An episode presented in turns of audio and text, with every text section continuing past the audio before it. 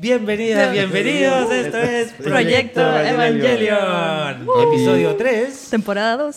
Dead and Rebirth, parte Parte 2. dos. Lo voy a repetir el mismo chiste, porque somos tan lateros que dividimos la película en tres y esta es la parte 2. El capítulo pasado hicimos 22 minutos en hora y media. Exacto. En el espíritu del, del podcast. Yo creo que de hecho fue conciso, fue De hecho, le hice- corto. le hicimos corto porque nos estaban echando, nos estaban cerrando el local. Así que yo soy Juan Pablo y estoy acá con mi hermano Rodrigo. Hola, hola, ¿cómo están nuevamente? De nuevo, ya se nos saludamos. Y con la Nacha Hola. y nuestro invitado especial, Andrés. Oli. ¿Nervioso? Sí. Qué bueno, me alegro. Oye, vamos a decir que Andrés apareció de la banca. Sí. Ya se nos, se nos cayó, se nos sacó la cresta el invitado especial que venía entrando. Y Andrés estaba aquí, sucedió que estaba acá y él accedió a sentarse. Así que si no habla, eh, perdónenlo. Sí. Sí. Ya, Nah. no preparó Pero- este capítulo. Es la tercera vez que vengo, así que me he repetido harto el plato en verdad. ¿eh? Así que más respeto. Así que episodio export- 4 y episodio experto. 25, para que lo escuchen de nuevo ahí y, y todo. Ya ahí queda. Mira, bueno, me gustó la promoción porque se sabe en qué capítulo Sí, apareció. Es que lo busqué. Ahora, seguro, va- recién. el currículum. No, me encantó, me encantó. Yo no te podría decir en qué capítulo apareció. No, igual, igual, No, no tengo la. Puta, yo tampoco me acuerdo los míos. igual primero, eh, gracias por, por, este, por suplir. No, gracias por invitarme. Aquí estaba sentado en el público y, y pasé al sofá. Oye, a todo esto no tengo cámara para mostrar al público, pero hoy día estamos casa llena. Esto es lo más lleno que hemos estado, así que muchas gracias. Si quieren aplauden, chiquillos. ¡Eh! Ah, Buenos se días a todos, buenos días a todos, buenos días a todos el matinal de Chile. Carnet. Es que yo soy maluenda, así te digo. Oye, vamos a pasar. El regalito. Sí, pero mira, ¿por qué? Porque tenemos a nuestro auspiciador, que es Goetia. Uh. Ahí lo vemos en nuestra página de Goetia. Les quiero contar que tenemos novedades, porque Goetia, de partida, tiene, obviamente, mira, miren la página de Goetia, tiene ahí, obviamente, todo el anime, pero lo más, mira qué bonito esto acá. Yo me meto aquí y de pronto veo Nerf. Y si me entro aquí, está toda la colección de poleras de Evangelion.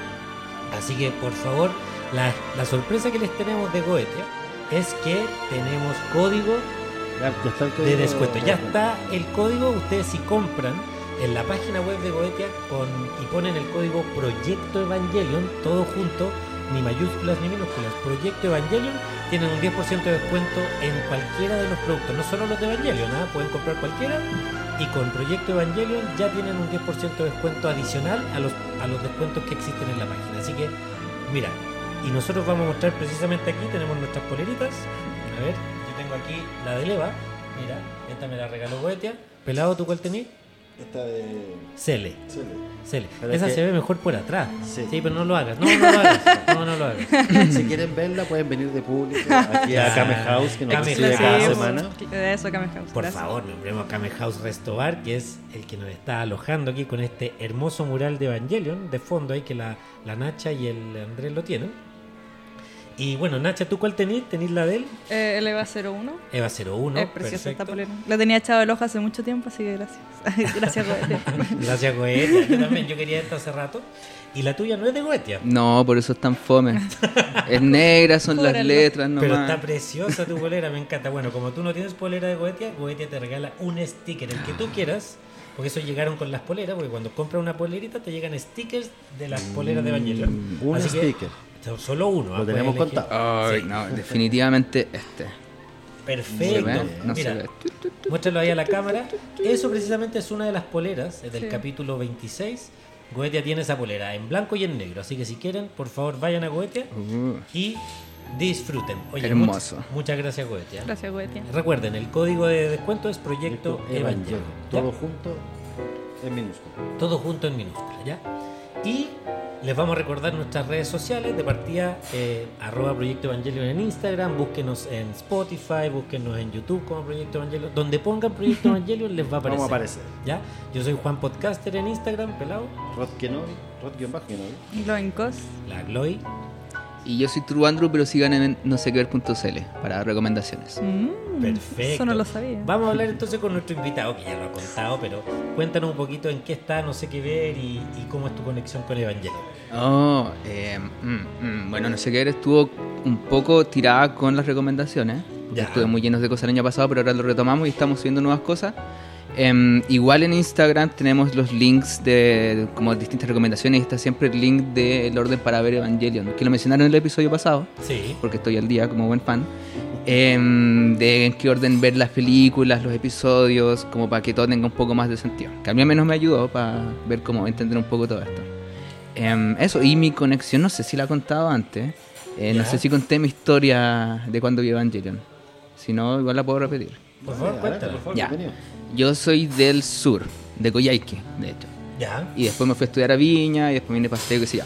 Pero en Coyhaique no había mucha cosa como de anime, mucho mundo taco ni nada que eso. Y el internet era muy malo. Entonces lo que hacía yo era que cuando estaba de vacaciones viajaba a Viña Ya. y me compraba los CDs piratas de animes. Y después me los llevaba al sur para verlo. No es que nosotros apoyemos eso a la de la No, pirata. ahora está en Netflix, pero en ese tiempo no había Netflix. Entonces lo que hacía era que viajaba y me compraba las películas piratas y después las veía. Y así lo fui juntando y lo empecé así como muy de a poquito, porque era como la única forma que había de verlo en el sur. Entonces lo vi cuando estaba como en cuarto medio, igual lo vi relativamente grande, Claro, claro. no lo vi cuando era más chiquitito. Eso, y lo he visto varias, yo no sé cuántas veces lo he visto ya en verdad. Yo, yo perdí la cuenta. Aparte con este podcast. Fueron muchas. Oye, puse un, un- tenemos, no, ustedes no lo ven, pero ahora estamos proyectando en pantalla gigante lo que se está viendo en YouTube. Y Felipe Andrés Baeza dice, no tienen diseños en talla L en Goetia. A lo mejor se agotaron. Sí, porque tienen normalmente. Normalmente tienen, lo que pasa es que puede ser que se haya agotado No, pero efectivamente. espérate, el comentario siguiente dice de algunas poleras. Ah, de Ah, algunas ya. poleras, lo vamos a poner ahí, de algunas poleras. Ahí sí. Acaban de poner, se escucha un poco fuerte la música, la acabo de bajar, así que avisen si, si está muy fuerte todavía la música. La Camra dice, qué lindas las poleras. Y Confirmo. pone, ga- confirmo, confirmo. Eh, Matías Osorio dice, Kind Red Spirits. ¿Alguien sabe qué es eso? No sé. Ah, Ah, Shinji cuando... Ah, están pidiendo yo creo polera, porque mira, Shinji cuando está en el tren que representaba la muerte o alguna Oh, otra cosa. estaría bueno. Estaría bueno una polera así, ¿eh?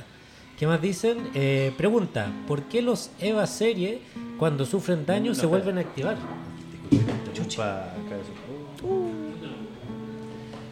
Lo que acabas de leer de Shinji Sí, es de Luis Tilín Méndez, Sí. que pone, pregunta, ¿por qué los Evas en serie Sí. cuando sufren daño se vuelven a activar? correcto. Shinji cuando está en el tren que representaba la muerte o alguna otra cosa. ¿No es todo una misma pregunta? No, yo creo que no. Eh, No lo sé. Luis, explícate. Explique, si no te entendemos, Luis. Pero bueno, para que sepan, durante la transmisión vamos a ver sus comentarios. Yo los estoy viendo acá en la pantalla y algunos los vamos a, a- a proyectar y les vamos a responder si es que podemos. A veces el pelado no quiere responder cosas y dice no, pero Yo siempre respondo. sí. Ahora, si me piden saludos, no. Ah. Eso tiene precio. Felipe Andrés vuelve a decir, el motor S2 la lleva. Él está diciendo frases random. Él quiere el motor. Bueno, partamos entonces con el capítulo. Esta es la segunda parte. Solo como recuento, dijimos que estábamos viendo toda esta cosa que está pasando en la mente de Shinji en esta película, de cómo ve a los distintos personas que han participado en esta en, en- en su periplo, se podría decir, al conocer Evangelion y llegar al, al fin del mundo, podríamos, ¿ya? Y habíamos alcanzado a ver la historia de Shinji, precisamente. Alcanzamos a ver parte de la historia de Azuka, que llegaba como una violinista de, de este cuarteto. Y nos vamos a, a empalmar ahora también con Azuka. Y vamos a ver a Azuka en este capítulo, a Rey. Y vamos a ver una, un capítulo, una parte especial de la película en donde se ve a Yui y a Leva. ¿ya? ujú. Entonces, esos son más o menos los temas de los que vamos a hablar. Y vamos a partir con la primera parte, eh, perdón, con la, con la parte de Azuka. Voy a poner aquí eh, esto y voy a poner una imagen de apoyo que no me aparece acá, aquí. Voy a partir con esta en realidad. Eh, ah, ustedes no lo están viendo. Se dieron todo vuelta por el sitio. Ahí sí. Ahí sí. Ahí lo están viendo, ¿ya? Voy a sacar el comentario del motor S2 la lleva. Eh, ahí. Y esta parte de la película, esto es como del minuto 23. Aparece Azuka en el barco, hablando de Shinji. Y, eh, y justo después de esto, ella habla de que eh, encuentra que Shinji no es un buen piloto porque tuvo muy mala sincronización. Pero escena siguiente, la que aparece es esta. Azúcar latina con la sincronización cero, dice ella. Eh, mostrándonos un poco cuál va a ser este, esta, El desenlace.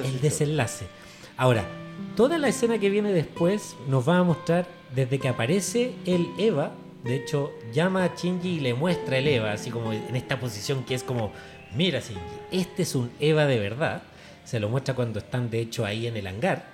Eh, Shinji está abajo, fíjense, esto, esto- me, me encanta, porque Shinji está allá abajo y Azuka se- no se alcanza a ver, pero se ven los pies. Está arriba, lo que demuestra cómo entra Azuka en la serie. Entra en lo más alto, con el orgullo arriba, con el mejor Eva de todos los Eva que El existen. primer Eva de verdad que no era un prototipo, digamos. Exacto. Presumiendo toda su, su, su poderío, se podría decir. Que ella es la mejor piloto, con las mejores sincronizaciones. Piloto desde los cuatro años prácticamente. No, oye, no. ¿Dónde está Shinji? Ah, ya lo vi. Mira, se ve ahí abajito, Sí, chiquitito. chiquitito. Y Azúcar Ah. está ahí arriba.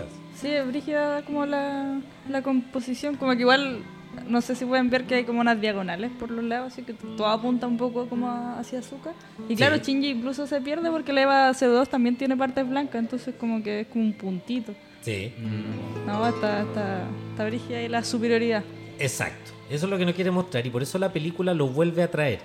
¿Por qué esta película lo vuelve a traer? Recordemos que esto está pasando en la mente de Shinji. Y aquí lo que hace es una especie de recuento de qué es lo que pasa desde que conoció a hasta que termina la serie prácticamente. Y lo hacen súper rápido y yo creo que muy magistral porque lo hacen en un recuento de las peleas del EVA 02.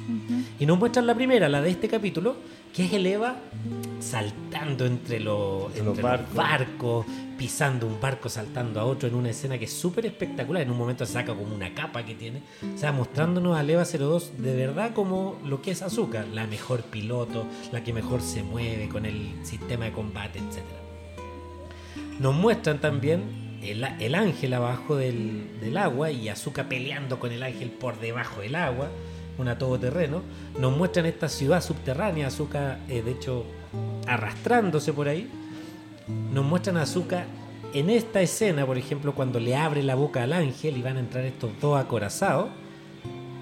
Y luego, para terminar esa gran escena, aparece así volando, cae en un portaaviones y el- la explosión del ángel atrás.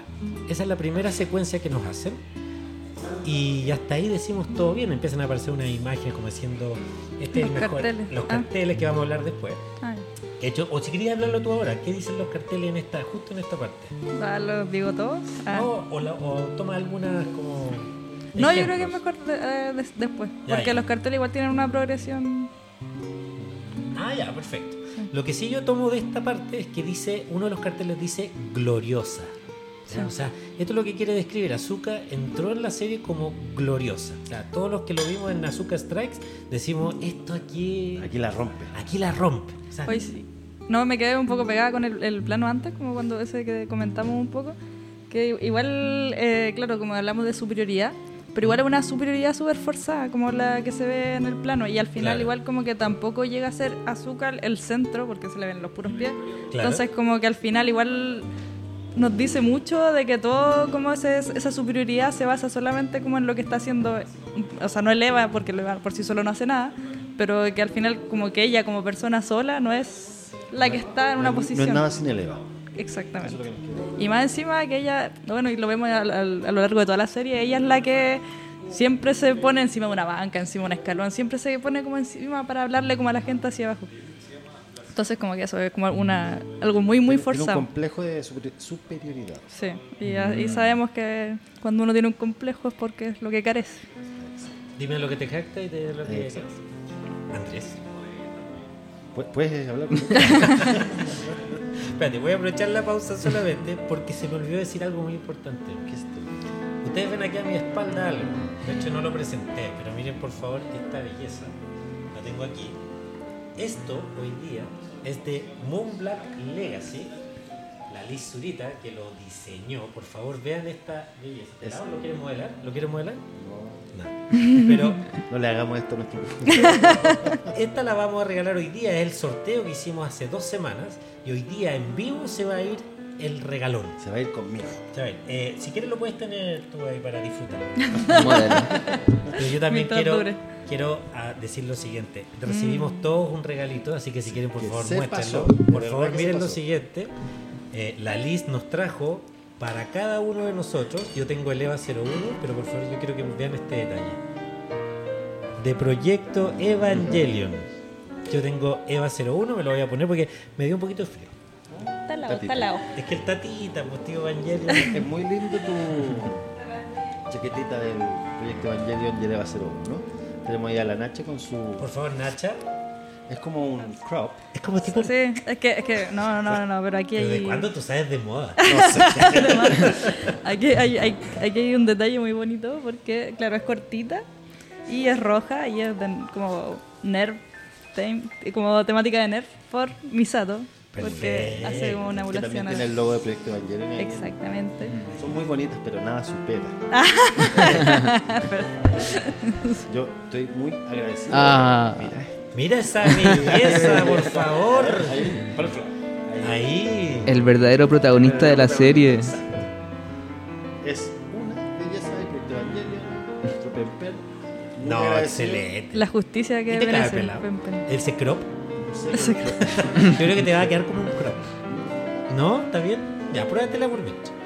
Va a estar re bueno esto porque, como habíamos dicho, este podcast va a estar largo del año probablemente, así que vamos a pasar un invierno aquí que nos va a servir. Totalmente. Va a servir siempre. Sí. Sí. No, que no estemos quejando que que Kame House Restobar es helado. No, No, para no, nada. no. Nos han recibido muy bien. Pero, a ver, pelado, ¿cómo te queda? Está perfecto. Oye, a todo esto, la Liz no quiere salir, pero está aquí con nosotros. Así que le aplaudimos, seca. Nos regaló esto, así que, por favor, tenemos, mira, qué mejor, poleras de Goetia y Moon Black Legacy nos viste y nadie nos desviste. Oye, te queda muy bonito, ¿eh? Combina con tus ojos. Con el brillo de mi Sí, de, Mirada. de tu pelada. Increíble.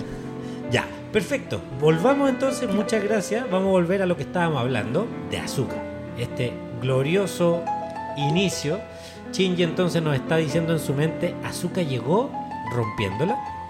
Y después pasamos a esta pelea, que no sé si se acuerdan de qué se trata esta pelea. Sí, claro. Este, esta escena es súper buena porque de hecho aparece en el en el un dato técnico que la lanza con la que rompe al ángel aquí se llama Guja Sónica SG02. Recién aparece aquí en Death and Repeat, por si acaso. Yo no tenía idea que se llamaba así. Y claro, es la lanza con la que parten dos a un ángel, pero precisamente, no sé si se acuerdan qué pasa después de esto. Se, Se, se separan se- dos. se separan dos ángeles y de hecho es derrotada. En, esa, en ese momento ella le echa la culpa de la derrota a Shinji, de hecho. Dice que por culpa de Shinji, etc. Y esto después evoluciona en la escena en que tienen que sincronizarse y todo. Pero no nos muestran eso. Nos muestran inmediatamente otra pelea, una pelea del ángel. Yo me, es una pelea en que el ángel viene bajando, es este ángel que le corta los brazos a Leva 02. Y Azúcar le empieza a disparar con unos, con unos como cañones. El detalle que muestran es que, producto del- de los disparos de Azúcar, ella destruyó parte de la ciudad. Lo que puede- podemos considerar que también es- está pésimo. ¿cachai? Sí, claro, y de hecho desde el primer momento que aparece como en, en la, en los barcos, como que ya hacen calidad de hincapié en eso. Como la destrucción de Azúcar. Sí, como que le da lo mismo, se para encima de la Claro. nave. dale. El problema es que aquí destruyó parte de la ciudad y de hecho hubo heridos, entiendo, respecto a esto. No me acuerdo muy bien. Pero ya nos están mostrando una, una careta distinta de lo que hace Azúcar, que tiene consecuencias. Después nos muestran esta escena, que no sé si se acuerdan que es el ángel que está en el espacio y que de alguna manera penetra mentalmente Mentalmente a Azúcar y se mete hasta en sus pro- recuerdos más profundos, donde aquí ya empieza a fallar Azúcar. De aquí en adelante, azúcar. Claro. Nos muestran muchas escenas más de Azúcar, pero finalmente nos muestran esta, que esta a mí me encanta. Es muy lindo. Aparte que está súper bien hecha, pero efectivamente lo que nos muestra esta escena es la caída de Azúcar. Después de, después de esto, Azúcar no se recupera. Tiene un par de apariciones más, pero esto determinó que ella no volvió a hacer lo mismo. Es difícil mostrarlo acá en el podcast, pero la secuencia en la película es precisamente con la música, con una música, no me puedo acordar ahora cuál es, pero es la típica de los Eva cuando van apareciendo. Eh, y termina con el tararán tan tan. ¿cachai? No, y termina bueno. ahí, en ese momento es como y el Eva hundiéndose y Azúcar así sentada. Entonces, para mí esto lo podemos, de verdad, eh, si le ponemos un título a esta primera parte, hasta te voy a decir ya quinta parte de la película, o secuencia, se llama El ascenso y el descenso de Azúcar. Exacto. Te lo grafican así claramente, mira, Azúcar entró así y terminó así. Claro, de hecho, igual lo que hablamos de lo... Bueno, ah, y como que encuentro que este, este plano también eh, eh, con- eh, contrasta mucho con el que vimos al principio, que es como Asuka encima de Leva, así la presentación como por arriba, y ahora así como que Leva baja y ella así como que es nada, así ella es, pe- ella es la pequeña y Leva Ah, también se va. así. Efectivamente, porque S, y tú hablas, por ejemplo, S y S. Sí, po. Y de hecho también tiene como estas como tiras de caution arriba, Sí. que también la encierra, así como que ya no puede ir hacia- a- al cielo, que de hecho igual hay Ah, una mira. hay una eh, como un cambio de color a lo largo de esta elipsis, que es como todo este montaje, que ella parte luchando hacia en el cielo, siempre lo- los fondos son muy celestes, ella parte peleando en el agua, después en, en un en un día muy soleado, con el cielo muy celeste, y mientras va más va como en este descenso, el, el celeste se va desapareciendo más y más. De hecho, en esta escena, eh, cuando ella está siendo atacada por el ángel del espacio, Sí. es como muy colorido, pero ya no hay vemos azul. Y el Ah. azul tiene que ver con esta tranquilidad. De hecho, por ejemplo, hay una película que se llama Perfect Blue, que tiene Sí. que ver como que el, el azul realmente en sí mismo eh, es un color que da esta tranquilidad y como, eh, como est- estabilidad. Perfecto. Entonces Mira, como que vamos, notado. vamos en contra de eso en este caso. Y con respecto a los carteles, claro, como que de hecho empieza con las palabras así como vuelo, e impacto, combate, captura, traspaso. Y llegamos a un punto en donde tenemos el, literalmente dice descenso, que es cuando el, el EVA Mm. cae de un, cuando llega a Tokio 3 creo y lo tiran como de un... Sí, lo, lo tiran de un avión. Sí. Eh, esa la, la que lo tiran del avión es justo antes de que haga este, Sí. este corte al ángel. Y ahí ya los carteles Y ahí, ahí dice glorioso porque va- está de- bajando así, volando y todo. Y ahí ya cuando los carteles nos llevan a otra cosa, así, aniquilación, explosión, sondeo, gri- grito de negación, invasión de pánico, contaminación psicológica, agonía, crisis nerviosa y retirada. Sí. Es que, claro, crisis de. Cuando dice contaminación psicológica es en esta escena. Mm. Y claro, después dice crisis de pánico y termina con cuál? Eh, retirada. Claro, y retirada, que es esa última. Y el último es arma decisiva humanoide multiuso. Mira. Entonces, bueno, ascenso y descenso de ¿Puedo- azúcar. puedo- puedo? Sí, por favor, algo? por favor. Que quedé pensando con la cuando separan al encontré súper raro que no mostraran esa parte cuando cortan al ángel en dos y que tienen que unirse como para pelear contra él Shinji y Sí. Eh, igual por lo que mencionabas, porque igual lo decían en el episodio pasado que Shinji tiene ese problema de que siempre quiere como eh, si ve a alguien sufriendo como que no quiere que sufra, ve a Rey, no quiere que se suba leva y que lo haga él. Eh, cuando está peleando como que hasta se preocupa de que cuando pelea y están como los compañeros de clase cerca, cuando cae como que la mano de Leva no caiga encima, Sí. lo quiere proteger y lo mete en la cápsula. Entonces muy como de proteger al resto, Ujú. aunque le haga mal. Y Azuka, como están diciendo ahora, como que le da lo mismo al revés, pues, como que voy a destruir todo porque yo quiero lograrlo todo, quiero lograrlo todo, y son como extremos muy opuestos. Entonces esa pelea en que los dos tienen que trabajar como muy sincronizados para matar a ese ángel, yo encuentro que es clave, porque muestra cómo estos dos opuestos muy contrarios sí fun- pueden funcionar juntos. Entonces igual encontré súper raro que acá eh, no mostraran esa pelea en específico. pues. Sí. Y se saltan al tiro a cuando Azuka caga. Lo que pasa es que yo tengo ahí una teoría, porque ahora va a aparecer esa escena, pero aparece un poquito más adelante. Yo tengo la teoría que lo primero que nos muestran es eh, el ascenso y el descenso de azúcar respecto al EVA 02. Ah. Y ahora nos van a mostrar el ascenso y no, no, no sé si el ascenso, pero cómo la relación con Shinji se ve afectada por la relación con Rei. Que en la serie es súper sutil, pero en Rebuild lo hicieron un poquito más evidente, como este celo Mm. entre Asuka y, y Rei. Que aquí en la serie es mucho más simple y por lo tanto en la película, que toma solo escenas de la serie con algunos agregados, eh, no, se ve, no se ve tan evidente. Y tiene que ver con esa dinámica de la película, ¿no? Que primero como que vemos a los personajes solos, pero la gracia de todo esto es cómo se conectan, en especial cuando sea como el cuando todo se vuelve el DCL y el final que se supone que la gracia es cómo todo se conecta. Claro, tiene sentido que primero sea vamos a ver los personajes como solos, pero después como el doble clic o como ahondar es como cómo se conecta con el resto y cómo los cambia quizás. Exacto. De hecho, la parte que viene es esta escena. Voy a tirarme al contenido. Están saliendo mensajes, por ejemplo, azúcar siempre mi mano, dicen. Sí. Eh, voy a tirar aquí otro que Sí. la mejor chaqueta le queda a Gloinkos, que le queda a Gloinkos es Misato.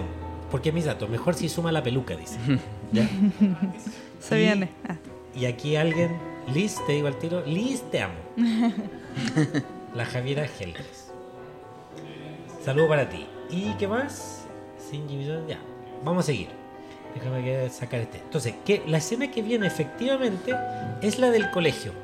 Esta escena donde Azuka está hablando con Shinji. De hecho, eh, quise poner esto porque es súper importante.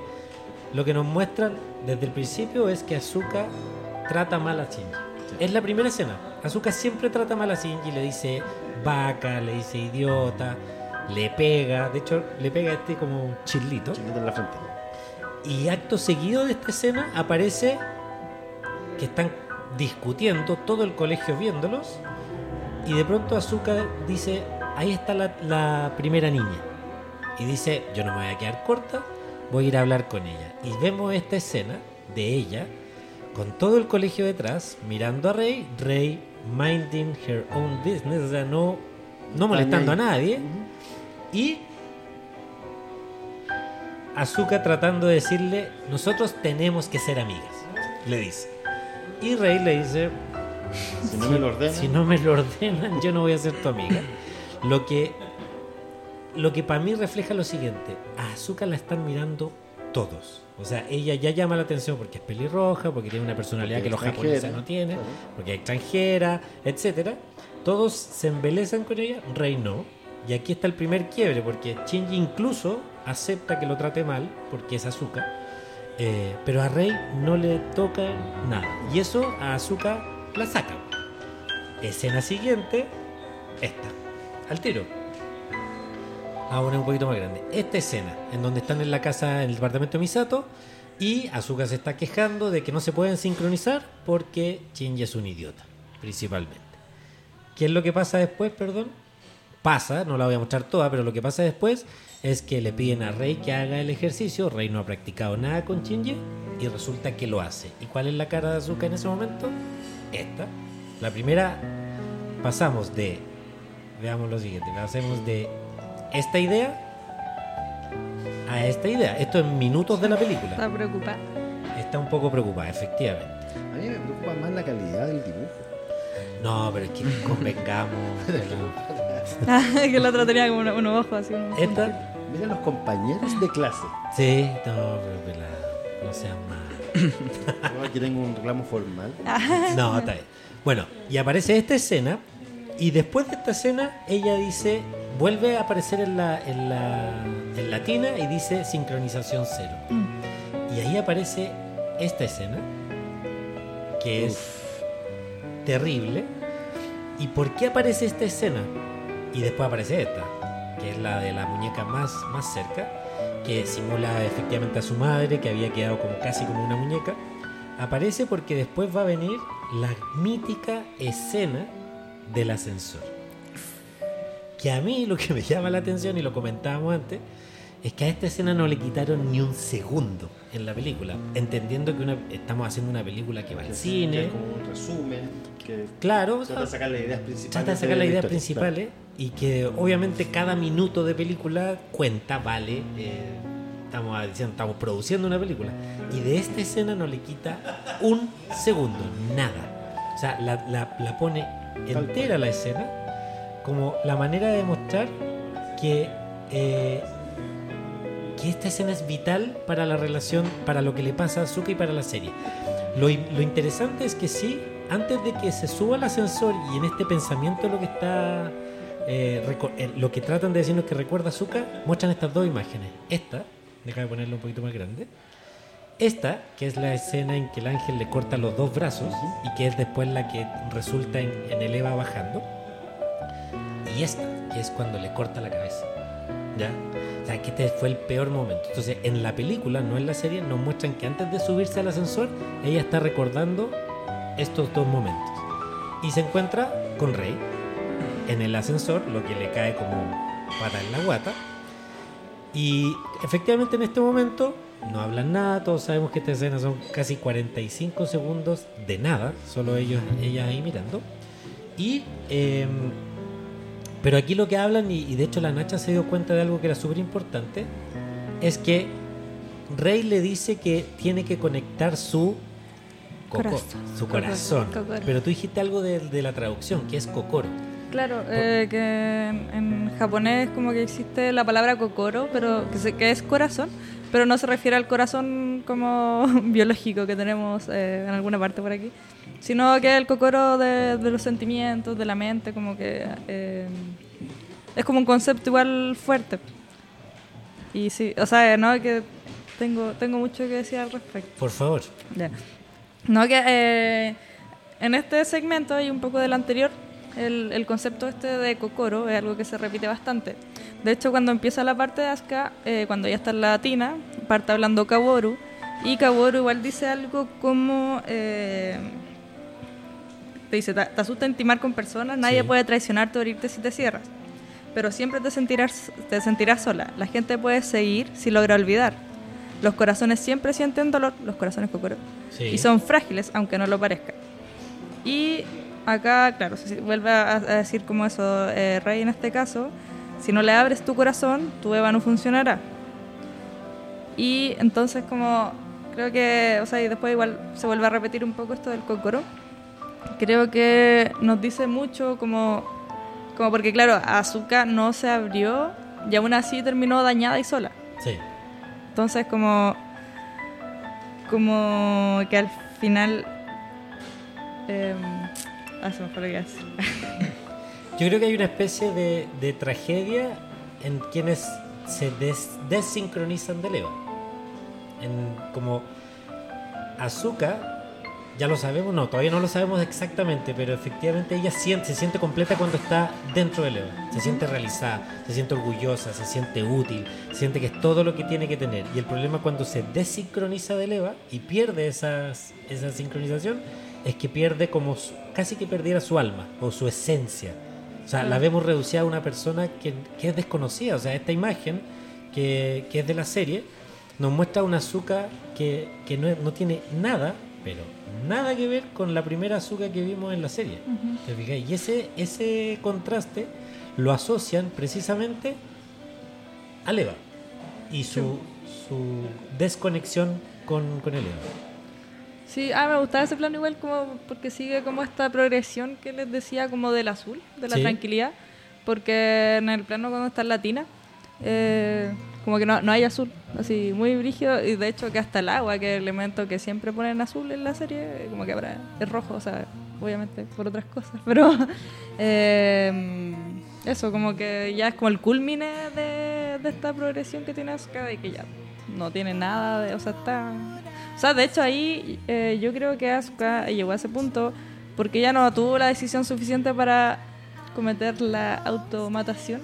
La y como que al final se dejó y como que un poco así en que me pase como pero yo no lo voy a hacer como que me voy a dejar y hasta el punto de morir. Pero eso como que sigue viva pero quiere morir. Sí. Que es como una especie de, de símil a lo que le pasa a su madre. claro Pero, totalmente ¿Cachai? Pero, pero ella no lo vivió en base a un experimento, es como en base a, a perder la sincronización con el Eva. Es po- podemos decir que el Eva absorbió su esencia de alguna manera. Sí, termina haciendo, o sea, como que literal está ahí haciendo nada durante días, así como inerte, así como que sin eso, o sea, termina siendo como más un cascarón, un poco una muñeca, como algo inerte, como más que... Como la muñeca colgando. Exactamente. Oye, hay gente que se nos acaba de, parece, de, de incorporar porque pregunta, ¿dónde conseguiste tu casaca de Eva 01? Pero ¿cómo no sabe? Pero por favor, Moon Black Legacy, búsquenlo al tiro en Instagram. Las pueden pedir a medida, como quieran, en poncho, en, en- ¿cómo se llama ese modelo? En crop. En crop. En crop. Como quieran. Nosotros tenemos unas especiales que a lo mejor también las pueden te- querer tener, que son las con el logo de Proyecto Evangelion. Si la piden así, feliz. Así que, bueno, Ah, ya, ya, seguimos. perdón. Ya la, la, la conclusión que era, ya que Azuka no pudo olvidar, porque de hecho con Misato en la serie igual lo habló en un momento, y la de Misato le dijo así como tenéis que olvidar para seguir. ¿Verdad? Y Azuka y el Kaworu, no, no, pues después creo que Gendo, en más adelante Gendo lo, lo dice, pero que Azuka no pudo olvidar y Azuka, que tenía un corazón frágil, pero que no lo demostraba, eh, no logró abrirse con nadie. Y por eso terminó estando sola. Y Mm. ni siquiera pudo abrirse con el Eva, que era al final como... Porque de hecho en esta, en esta escena misma, o sea, cuando ella vuelve a ver a la mamá y le dice como, mamá, eh, me puedo contactar con el Eva, ya no voy a estar sola. Sí. Y ni siquiera pudo abrirse con su Eva, entonces como que ahora sí realmente ya está sola, sola. Sí. Y, y a ella le molesta mucho que sea Rey la que le da ese consejo. Es que yo quería decir eso, que es raro, es raro que sea Rey quien le da el consejo de el psicólogo, del el alma. sí. Porque se supone que ella no tiene la experiencia que tienen otros seres humanos, porque no es un ser humano. Sí, pero yo creo que vamos a ver también Sí. en esta en esta parte de la película qué es lo que está pasando con Rey, porque efectivamente, mira, eh, ahí hay otro otro contraste. En esta escena, que era Rey le habla como prácticamente robóticamente a, a Asuka, pero en la escena del ascensor le dice ya, eh, esto ha pasado mucho tiempo ya, y Rey ya estaba expuesta a Shinji, ha estado expuesta al Eva, a su naturaleza con el Eva, a, a- a entender quién es ella y qué personalidad tiene. Entonces, muestra mucho eso, de que incluso ella es capaz, y me acuerdo que con Toy, cuando Toji iba a ser, ella empieza a mostrar de que se preocupa por el resto, algo que no pasaba al principio. ¿ya? Entonces, aquí lo, lo paradójico es que Rey, que era la, la- la persona que no se preocupaba por nadie, que era igual a Gendo, que lo vamos a ver más adelante, eh, le da un consejo a Azuka para que no pierda su conexión con el Sí.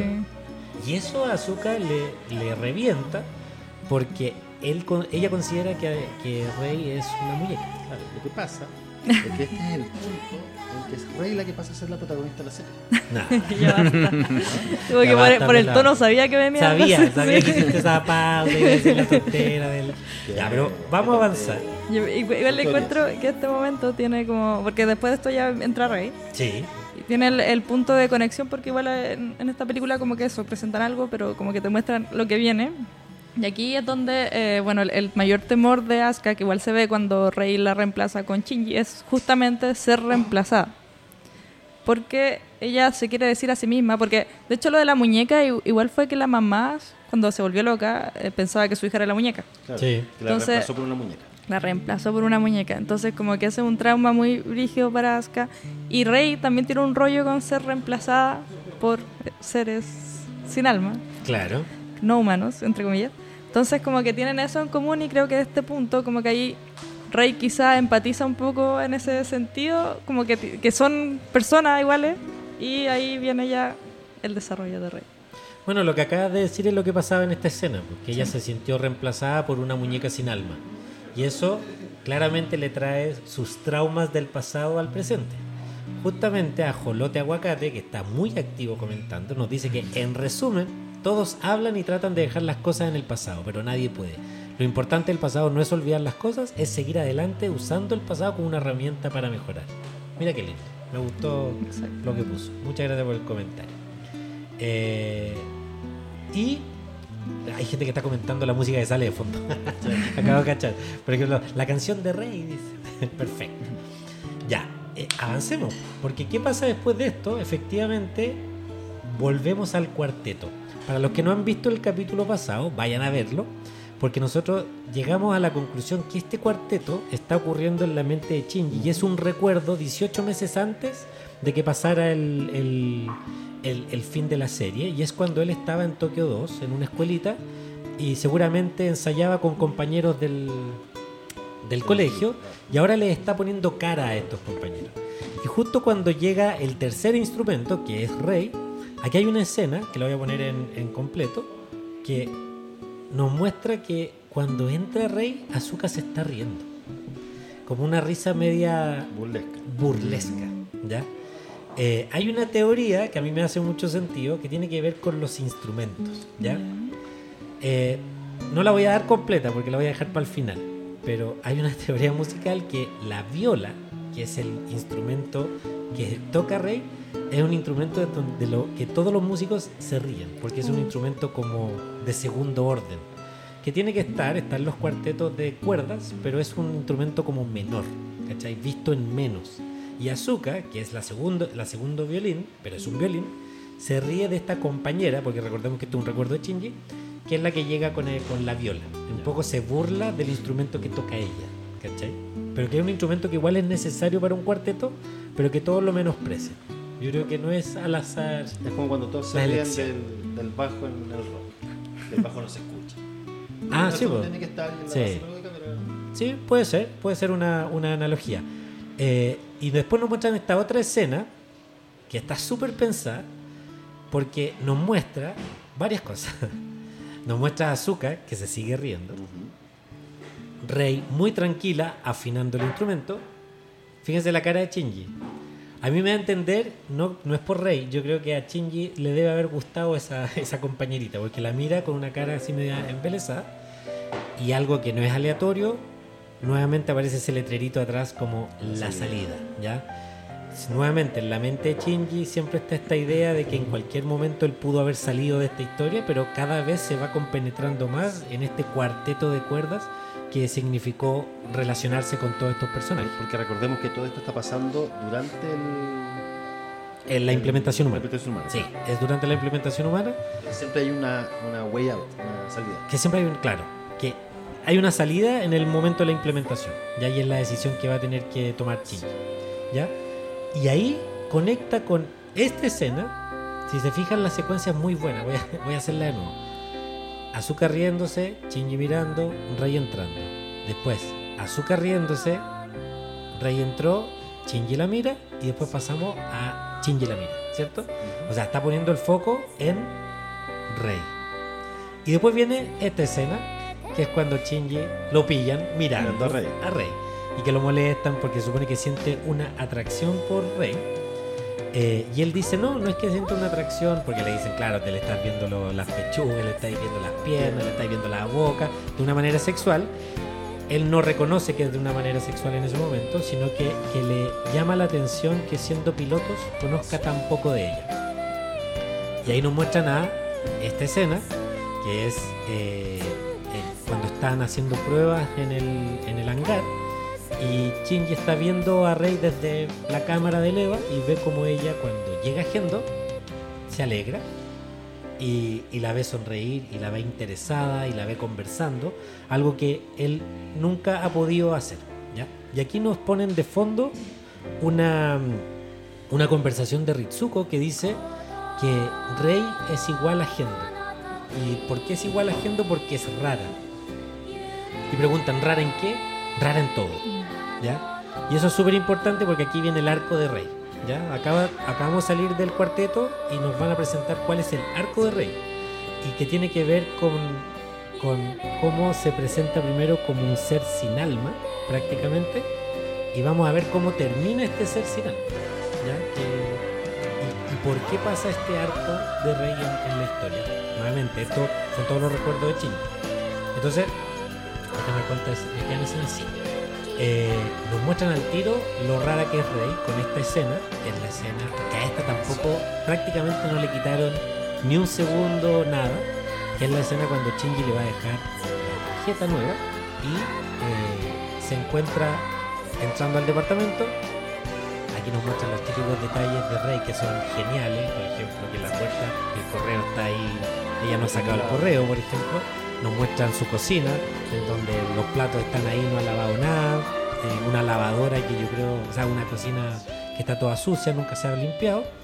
Nos muestran esta escena, que para mí es súper buena porque en algún momento del podcast yo dije, a ver, creo que aquí se ve, que la entrada de Rey está manchada con los zapatos, porque ella no se saca los zapatos para entrar. Y es súper lógico porque después en la escena siguiente nos muestran que los zapatos están adentro, ¿cachai?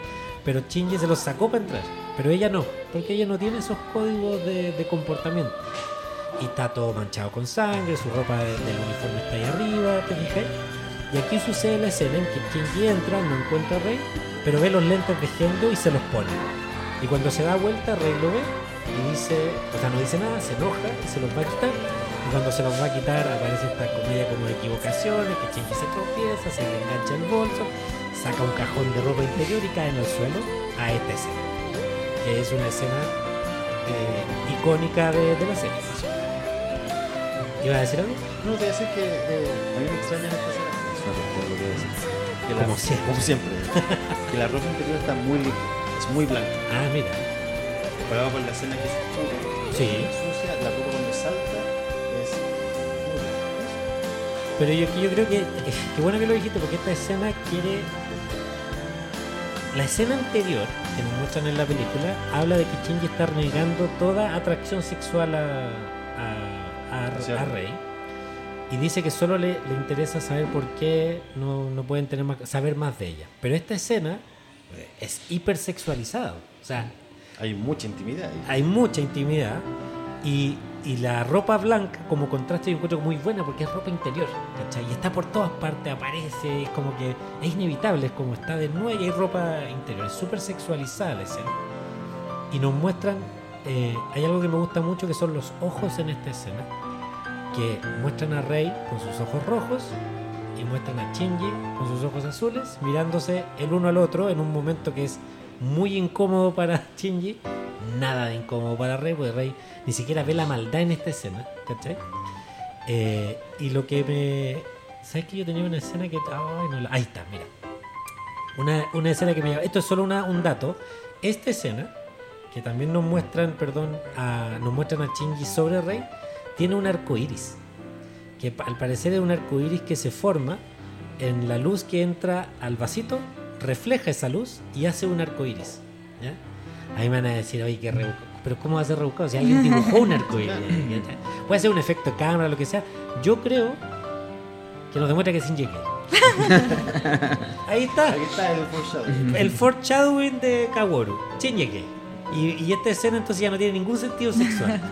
No sé, en No, yo creo que tiene que ver con quizá un poco con el, el despertar hormonal. Sí, yo creo que es como el despertar hormonal, como dentro de toda esta oscuridad está como luz así de arcoíris, así como la, la belleza, adolescencia. la adolescencia. Eh, de hecho, Shinji tiene, mira, tiene este un sostén en el poto, le cayó ahí. Eh, y lo que yo, no sé si quieren comentar algo hasta el momento, yo estoy describiendo la escena. ¿No? Ya. Lo que a mí me llama la atención es que, claro, Rey, mirándola así con esta mirada media perdida, le dice... Ah, sí, tenía algo que, que decir. ¿Te puedes mover? Así como, ¿te importaría? Claro. Ah, no, que la, la perdón, perdón. Eh, la, la- o sea, ya yéndose así como en, en el análisis visual. eh, la ropa interior justamente y este contraste representaría, como no, la pureza. Como La que claro, al final Rey igual vive como un poco en un chiquero, como que todo su alrededor es muy oscuro, pero al final no es que ella sea como una persona así, sino que viene igual como de, de una ingenuidad, de una inocencia, de, de no saber, de no sé, de ser como muy al final alguien como limpio, o sea, como que no limpio en el sentido que no tiene información, Ya. como así lo veo yo. ¿no? Me hace sentido lo que dices, efectivamente. Eh, ¿Pelado? No. Ya. Que están diciendo que, que no te escuchas. Pero no sé si porque la música está muy fuerte o O tú yo estoy hablas hablando muy bajo. ¿Tú cómo lo escuchas al, al rock? Bien, bien. Perfecto. Eh, sí. ¿Quién fue? Eduardo, lávese los oídos. Ahí lo vamos a poner al comentario de Eduardo. La música está muy alta y, y no se escucha casi a rock. No, Por es favor, que puede ser que a veces bajo un poquito la voz. Voy a forzarme para hablar mejor. Sí, yo les voy a contar que la temporada pasada yo tuve que hacerle coaching de voz a, a rock. Y es verdad. Y es verdad. Ya, pero muchas gracias por el comentario. Eh, y la escena que viene a mí me gusta mucho porque es lo que dices tú, del despertar.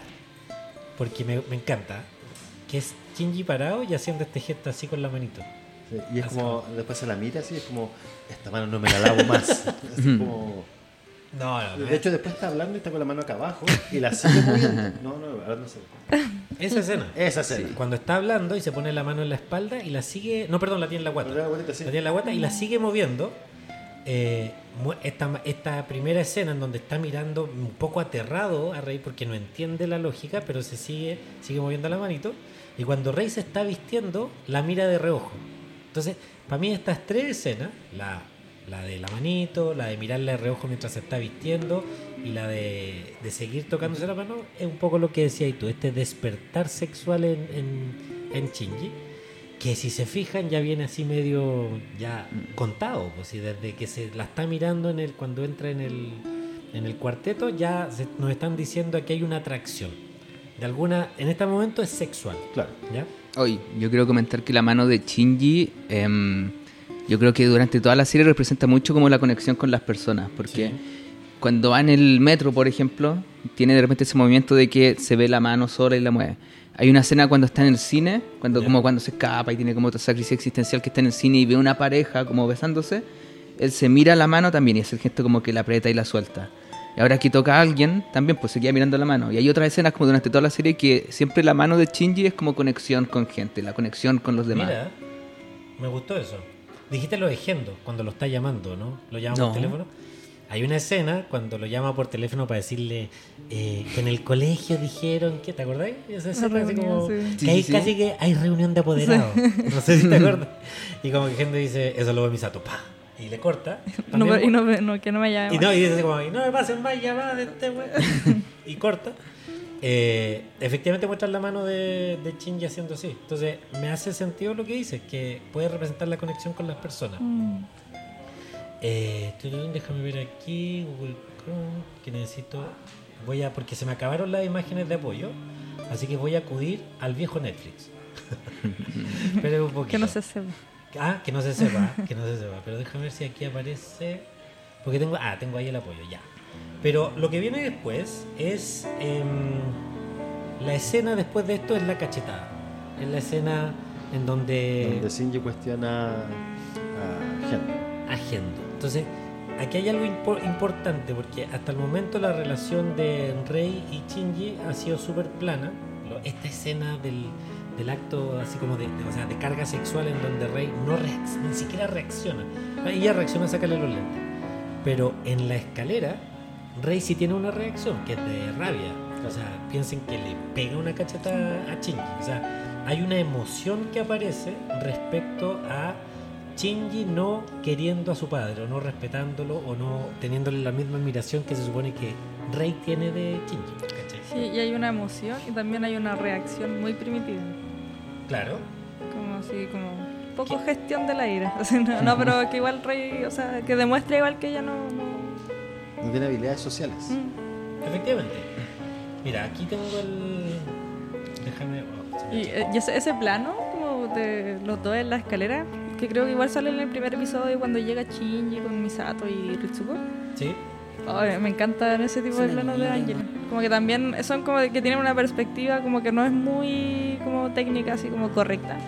Eh, pero yo siento que demuestran mucho como, como los espacios vacíos y un poco una incomodidad. Así como que al final estas dos personas eh, compartieron como un camino que probablemente fue muy largo hasta llegar Sí. como a- a- al centro donde tienen que ir.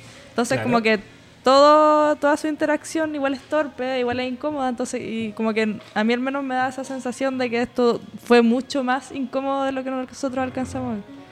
Mira. Sí, oye, eso también es muy de 2001 dice en el espacio. Porque ponen... No, no, no. Por favor, no, no lo hagas Es que es algo muy que hacían como que en el futuro todo es muy amplio, muy espacioso y mostraban siempre a la gente como chiquitita entre medio, porque era como que todo está muy distanciado, la gente está muy sola, todo está muy lejos, como que hay muchas cosas muy futuristas, pero la gente está muy sola, está, está justo ahí entre medio y no hay nada más. Como que ese es como un futuro bien frío, creo. Claro. Me Sí, o gusta sea, eso. que todo es frío. Es que también tiene que ver con la grandeza y la pequeñez. ¿cachai? Y los espacios que siempre hablamos en Evangelio, lo vacío, lo- cómo se genera la distancia. Con las distancias generamos también esa idea de que no hay conexión emocional. ¿ya? Me parece correcto y, eh, y de hecho la conexión aquí con 2001 dice el espacio es que efectivamente la tecnología nos lleva cada vez más a alienarnos de nuestros sentimientos. ¿ya? Entonces avanzamos mucho en tecnología, en, en- en la técnica se podría decir, y Evangelion también lo tiene. Eh, esta como, acuérdense que en el episodio pasado Gendo se burlaba de los científicos por lo mismo, como creyendo que están llegando a la verdad y finalmente dogmatizan la ciencia pero no tienen la verdad. La verdad se supone tiene que ver con esto de lo espiritual, La relación interpersonal. Exacto, que es la complementación humana. Ahí está la crítica. Eh, deja ver si puedo avanzar aquí, esto va a estar medio improvisado. Ya, esta es la escena, efectivamente. Rey sigue teniendo esta mirada perdida, esta mirada así, sin, sin emoción, sin conexión. Eh, si la avanzamos un poquito, ojalá no me baneen. Aquí es cuando Shinji se enoja y le dice: Yo no confío en mi padre. Y Rey se da vuelta, lo mira y le pega la cacheta. Y fíjense que despierta aquí, Recuerden que estos son los. Es la complementación humana en la mente de Shinji. Esto es súper importante. Es que esto a mí, para mí, esto fue una revelación porque aquí estamos llevando eh, la relación de Shinji, Gendo y Rei. Ya el triángulo de relación. Esta, si ustedes recuerdan, es la escena en donde Rei le va a dar las instrucciones a Shinji de la misión. Me la anoté porque si no se me iba a, a olvidar. Eh, Yachima. La operación Yachima. ¿Que ¿Cuál es la operación Yachima? Cuando tienen que derrotar a Ramiel, que apareció en la ciudad. El rifle y toda la cuestión. Toda esta operación de energía.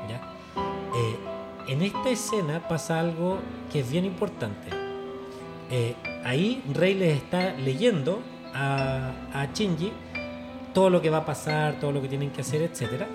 Eh, Súper estructurado. A las súper 18, a las estructuradito. 1800 horas no sé qué, a las 1800 con 5 no sé cuánto. Y Exacto.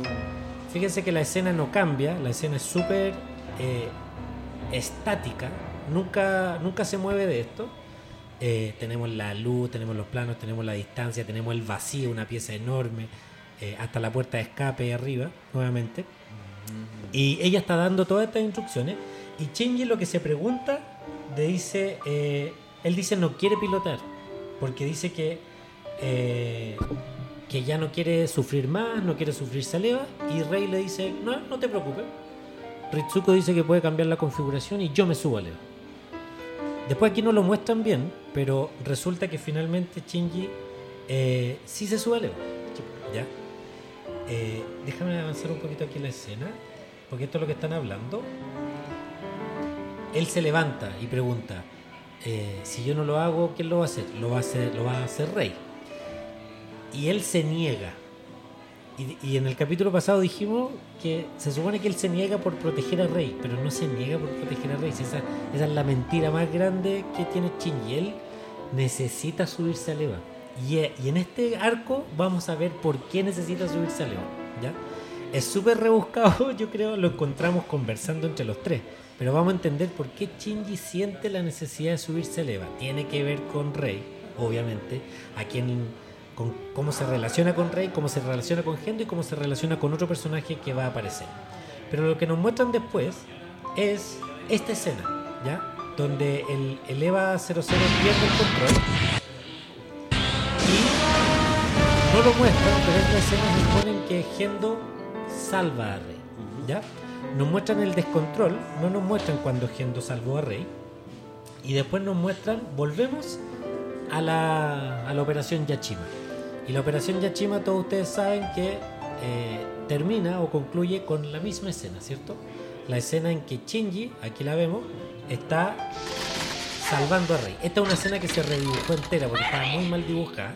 De hecho, se nota. Porque- gracias. y muchas gracias porque el dibujo es mucho mejor. Muy Chuta, me- El dibujo es mucho mejor. De hecho, la cara de Rey es distinta. eh, La eh, sonrisa. Claro, Sí, de hecho, lo, lo que más interesa aquí es la sonrisa. Pero aquí hay algo que, bueno, en la serie se entiende, se da a entender, perdón, que cuando Shinji está llorando, que es esta escena, Rey le dice, yo no sé cómo reaccionar a las lágrimas. Y Shinji le dice, podrías intentar sonreír. Y cuando le dice eso, aparece la cara de Gendo. A mí lo que me pasa con esta escena es que Shinji le da una especie de instrucción. Le dice, podrías sonreír. Es la primera vez que le dice, haz algo. ¿Ya? Y ella lo asocia como a Gendo, como que Gendo le dice siempre lo que hacer, pero Shinji lo hace de otra manera, le dice, podría sonreír. Y ve la cara de Gendo en un momento y después ve a Shinji y le sonríe, genuinamente le sonríe. Yo creo que ahí es cuando Rey empieza a cambiar. No ha cambiado en todo este momento, pero ahora algo pasa en Rey, algo se quiebra en Rey. De hecho, cuando hicimos el, el análisis de este capítulo la temporada pasada, eh, la Bárbara, Bárbara Carey de, de Instagram, que era la invitada, dijo que aquí había un escudo que había que romper, era el escudo del ángel, pero también era el escudo, porque Rey ocupaba el escudo sí. también, el escudo de Rey. Y en esta escena yo creo es cuando Shinji rompe el escudo de Rey, porque le dice, ¿podrías sonreír?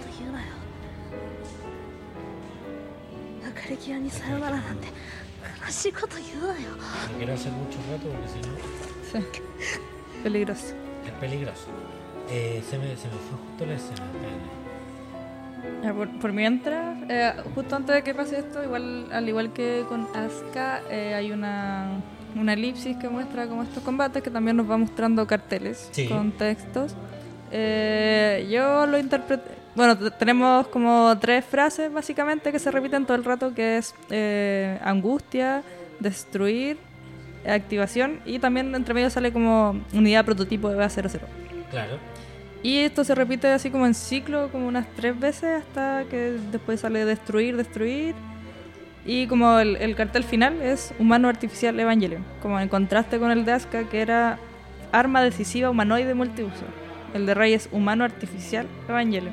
Ah. Como hay un poco sus rollos en general en la serie. Ya, perfecto. Pero no sé, yo, yo lo interpreté como un poco que fuera el loop, por esto mismo de los clones, que al final igual la vida de Rey termina siendo un poco un loop, como de esto, como de destruir y de activarse. Y también de sentir amor. Verdad, verdad. Eh, hace hincapié en que el EVA efectivamente es un humanoide y en el caso del EVA 02 es un arma. Sí. Ya, como un poco como los usa cada, cada quien. O sea, Azúcar lo usa como arma y Rey al parecer lo está ocupando como una manera de Conectar y ser humana. conectarse y sentirse más humana. Porque, buena la que hiciste, porque en realidad la escena que estábamos viendo antes, Shinji le está diciendo, a, Rey le había dicho que el Eva era todo lo que ella tenía. Pilotar el Eva era todo lo que ella tenía, y él le está diciendo, no digas eso. Eso no es lo único que tú tienes, tú tienes más. Ahí es cuando se pone a llorar, y ahí sigue en esta escena, en donde le dice, podrías intentar sonreír, y ella sonríe. ¿Ya? Efectivamente, sí. Eh, Doctor, eh, Dale. están diciendo que hay, la, la música de Evangelion está muy fuerte. ¿En serio? La de fondo, sí. No sé si lo puede modificar Chuta. sin que se nos caiga la, la transmisión. ¿La música de qué? La de fondo. La de fondo. Ya. Nuestra música, no la de... Sí, porque es que no sé por qué. Parece que cuando me cambio alguna escena, la música. ¿Sabes qué voy a cortar la música? Adiós, música. Hoy nos quedamos Prioridades. música. Prioridades. sí. El contenido es la prioridad. Así que, efectivamente, eso pasa: que Rey empieza a encontrar humanidad en el Eva y en su relación con Shinji. Y eso. eh, es una especie de paralelo, es como que primero estaba con Gendo y ahora se empieza a relacionar más con Shinji. Y eso la hace eh, cambiar. Eh, Algo igual que, que empieza a pasar, como que igual lo definimos cuando lo hablamos como en este arco, es que parte el arco eh, diciendo eh, Rey es como Gendo, y ahora estamos como en la mitad un poco del arco y pasa que parece que Shinji es como Gendo. Como que me- empiezan a encontrar ahí unas similitudes. exacto. Pero Shinji es una especie de Gendo distinto. Ahora, la escena que viene después de esta es Rey tomando las banderas por su propia cuenta. Una cosa inédita se podría decir, porque de hecho hasta Gendo se sorprende y ella en, una, en, el, ángel que le cortó los brazos a, a Asuka, ella trata de ir con su... A ella le falta un brazo de un capítulo anterior en el, en el EVA, perdón, que es el capítulo cuando Toyi es el, el piloto. Y ella viene con una bomba N2 y trata de salvar la situación a su manera. Esto al tiro nos muestra que ella está empezando a tomar decisiones por su cuenta. Que ya no es una, una muñeca que sigue instrucciones, como nos mostró la escena del ascensor.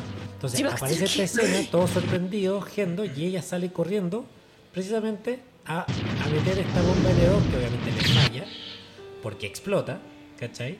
Y, y ¿cómo se llama esto? Y, y pierde la batalla. Pero es súper importante porque lo muestran. Lo muestran porque Rey, después de hablar con Shinji, empieza a tomar sus propias decisiones. No sé si se acuerdan, pero cuando la molesta a Azuka de que ella es la, la favorita de Gendo, ella dice, yo no soy la favorita de Gendo. Empieza a tener una opinión, empieza a contradecir a las personas. Ella empieza a relacionarse con los otros y a validarse quién es y quién no es respecto a la opinión de los otros. Y eso yo creo que es importante y por eso nos lo están mostrando acá en la película. Es el momento como de crecimiento de Rey. Correcto. Tenía eso y en esta escena e- ella dice, si muero, hay otras. Y ahí está un poco la, la esencia de Rey, efectivamente, que ella se sabe que no es única, que hay algo en su naturaleza que la hace reemplazable. No sé si se fija en el contraste con Azúcar, Sí. que ella se cree irreemplazable Y se da cuenta de que es reemplazable. Y al revés, Rey tiene en su esencia el sentirse que es muy reemplazable y hacia el final del arco se va dando cuenta que ella sí puede ser única, a pesar de su, de su naturaleza. Entonces, Sí, como y aparte de esto, como en conjunto con este descubrimiento de ellos, como que Asuka pre- eh, representa el proceso de cerrarse sí, a la gente y Rey representa el proceso de abrirse a la gente. exacto. Mm. O sea, parten en, en lugares distintos y se van, en un momento yo creo que se cruzan y en otro momento ya se van... Pero el resultado es distinto porque As- a- Asuka pierde como la capacidad de triunfar, que ese es su logro. Pero Rey no, no está buscando el triunfo, la gloria personal, está buscando como sentirse humana. ¿Cachai? Es bien bonito el- el- la- la- los arcos. Y aquí aparece después esta escena. ¿De qué te reí? Es que hay un comentario en YouTube que Hoy no lo dice: viste, perdón. El muchacho es no sé qué ver o no sé qué hablar. Juan Pablo, Juan Pablo, dale la palabra. Que son pesadas. Ahí apareció el Carlos Germain, el muchacho no sé qué.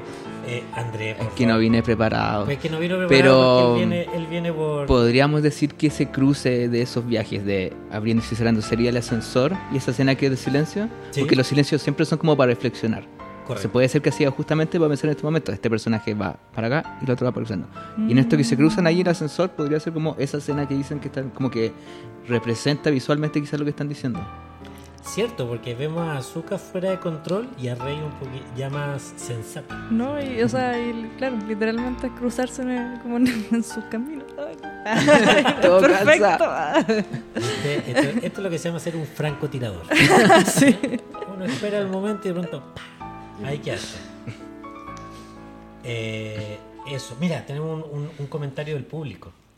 Luchín dice: Azuka comenzó sintiéndose lo mejor y terminó en la nada, siendo una muñeca desconectada de todo. Rey comenzó siendo una muñeca y terminó dándolo todo para poder salvar a Shinji de su propio corazón. Exacto. No. Mira, no lo pudiste haber resumido en, en- en mejor en una frase. Está perfecto. Efectivamente, eso es lo que, lo que nos están reflejando acá en, en- en la serie y en la película.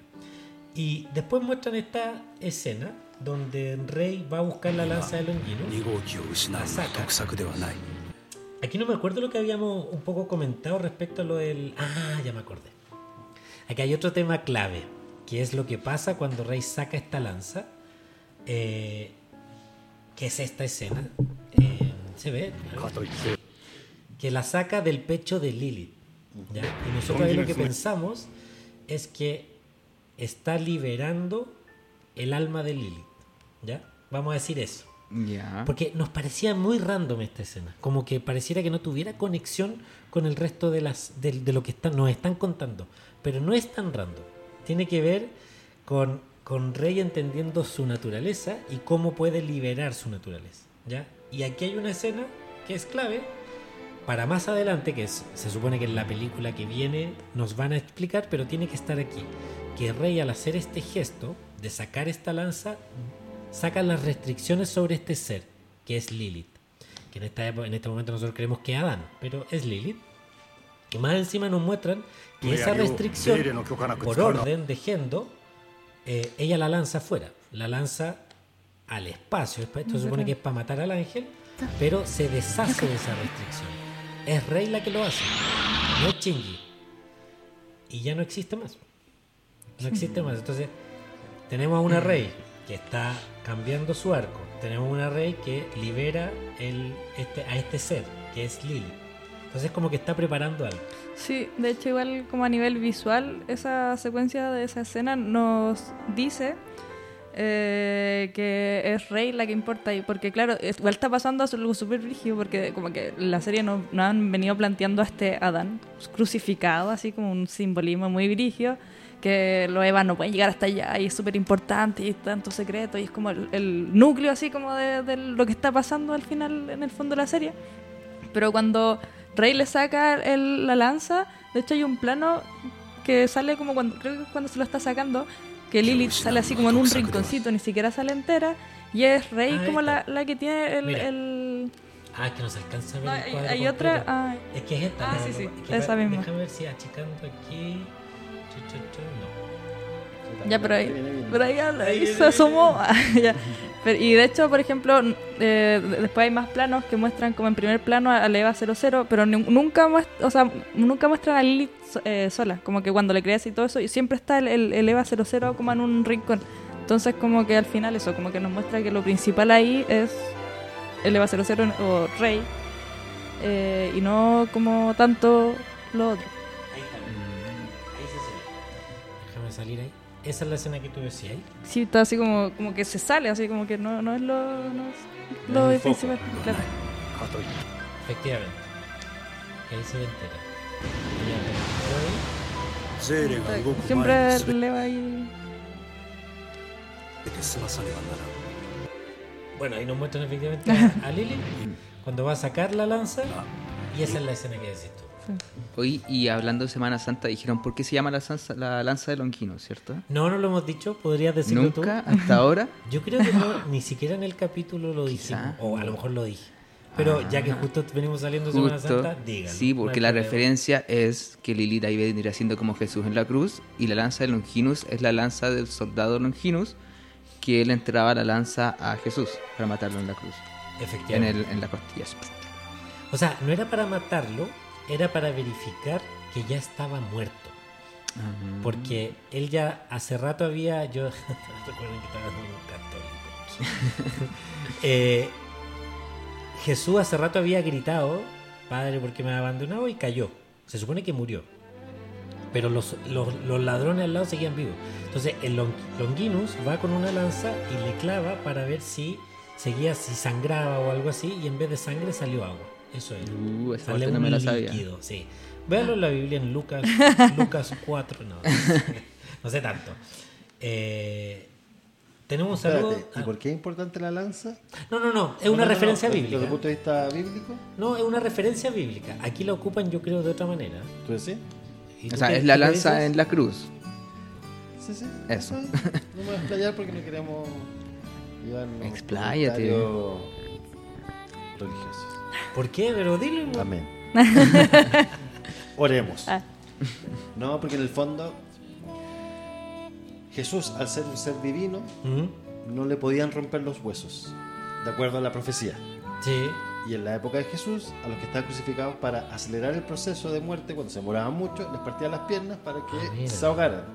Y a Jesús no le partieron las piernas. Entonces eso lo eleva a categoría divina como nuestra línea. Ah, He dicho mira. caso. Y son las piernas las rotas. Exacto. Y cuando le sacan la lanza, Oh, y ya está. increíble. Buenos efectos de sonido. Oh, Me he preparado para esto. No, datazo. No. el lore religioso le da otra profundidad. Tenía que ir Mira. a misa. Esto, lo que acabas de decir, yo lo único que voy a decir es que Estás Hi- equivocado. Hideaki Anno siempre se hacía el gil, que decían, no, si pusimos las referencias religiosas porque eran súper lindas y no sé qué. Este gallo se las estudió y las puso por algo, no es así tan, tan al azar. No sé a qué nivel de profundidad y no me da, la cabeza no me da. De verdad no me da.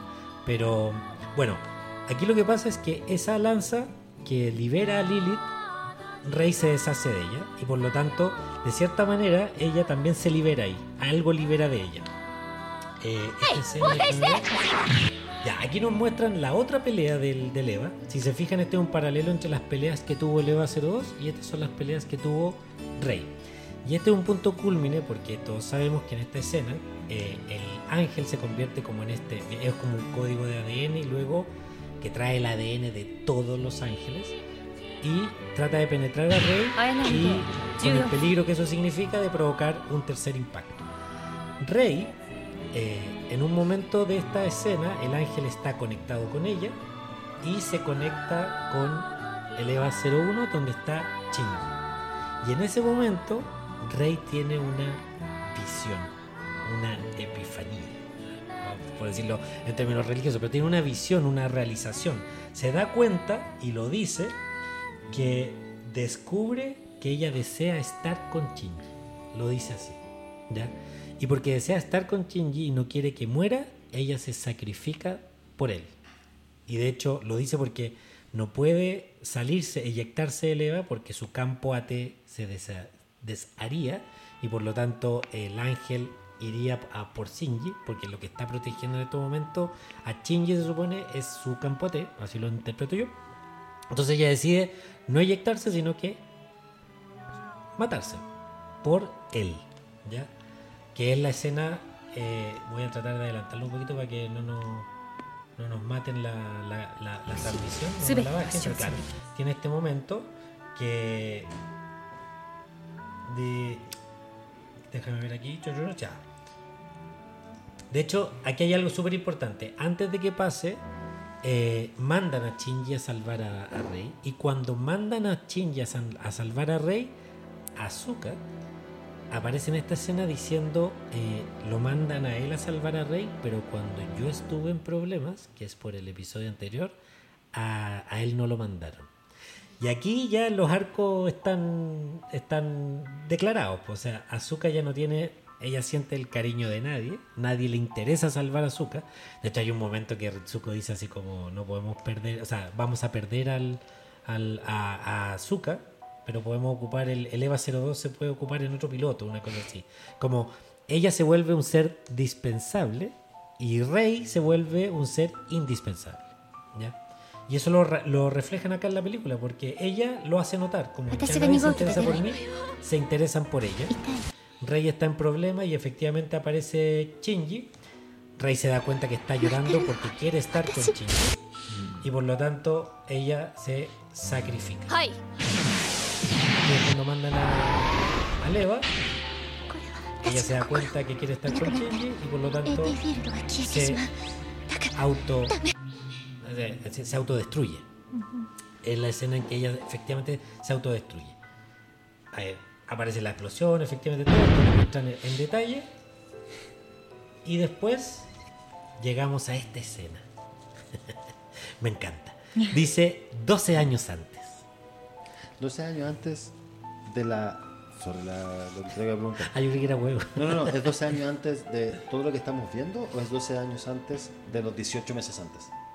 No, 12 años antes. porque la referencia siempre es del momento de la instrumentalización. Ya, perfecto. ¿Cierto? Entonces son 12 años antes. Se supone que estamos en el 2015, pasa esto. Por lo tanto, esto es el 2003. ¿ya? Shinji tiene dos años y fracción. ¿ya?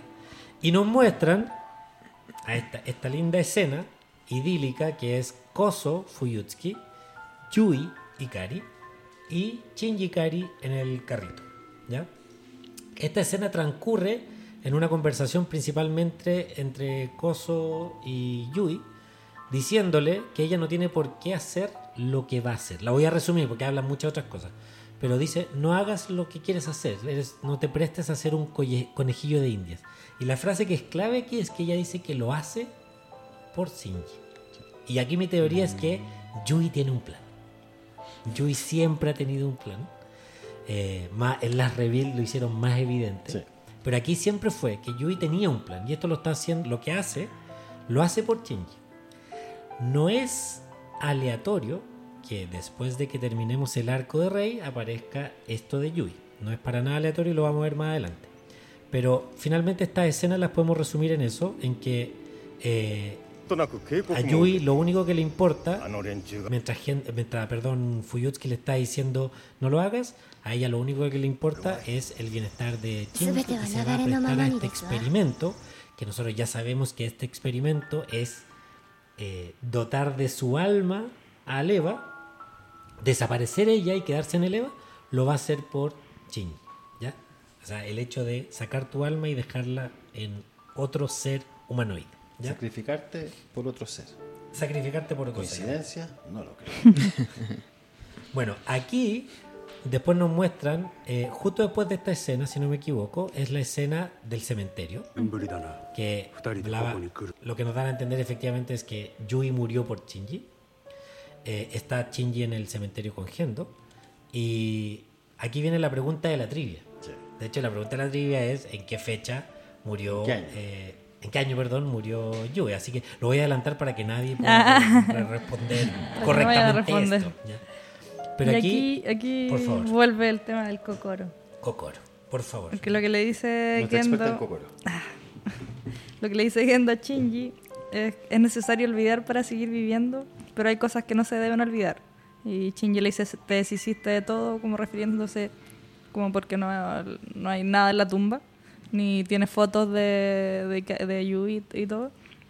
Y eh, Kendo dice, lo importante se lleva en el corazón. En el Kokoro. Kokoro. Y ahí como que se cierra, o sea, por ahora este tema del, del, del corazón, que al final lo, lo que yo entiendo un poco, eh, que claro, lo importante eh, que menciona Kendo y que nos dijeron antes, es el dolor. El dolor no se debe olvidar, pero se debe compartir. Ah, Porque preguntas igual que se repiten como en los diálogos que nos muestran aquí, que igual recordemos que acá tenemos como una edición súper especial que de repente tenemos escenas, pero tenemos diálogos de otros episodios que se van mezclando y eh, mucho gira en torno al dolor, la soledad y ser reemplazado. Entonces como, como que al final lo que la conclusión un poco y de que se trata Evangelion yo creo es como eso, pues como que el, todo no- las relaciones, la vida nos genera dolor, pero ese dolor debe ser compartido con las personas y eso es lo que nos hace no reemplazables. Eh, sí, de hecho yo creo que este es el, el único momento en la serie en que Gendo y Shinji comparten algo. Y que es el dolor de no tener ayuda. Ujú. Es súper sutil, es súper leve, eh, pero es el, el punto de conexión. ¿Estás llorando? Ah, no. Así como, Un sollozo. No fui yo. No, no, no, pero es que es bonito, es bonito. Eh, de hecho, mira, Felipe dice la máxima prueba de amor por otra persona, dar la vida. Eh, y efectivamente ambos entienden que, que Yui dio la vida.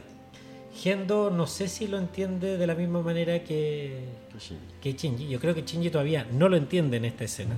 Eh, pero la quieren mostrar precisamente por eso, porque es el dolor que comparten ellos dos y que de alguna manera los une. Y los une en torno a Yui. ¿Ya?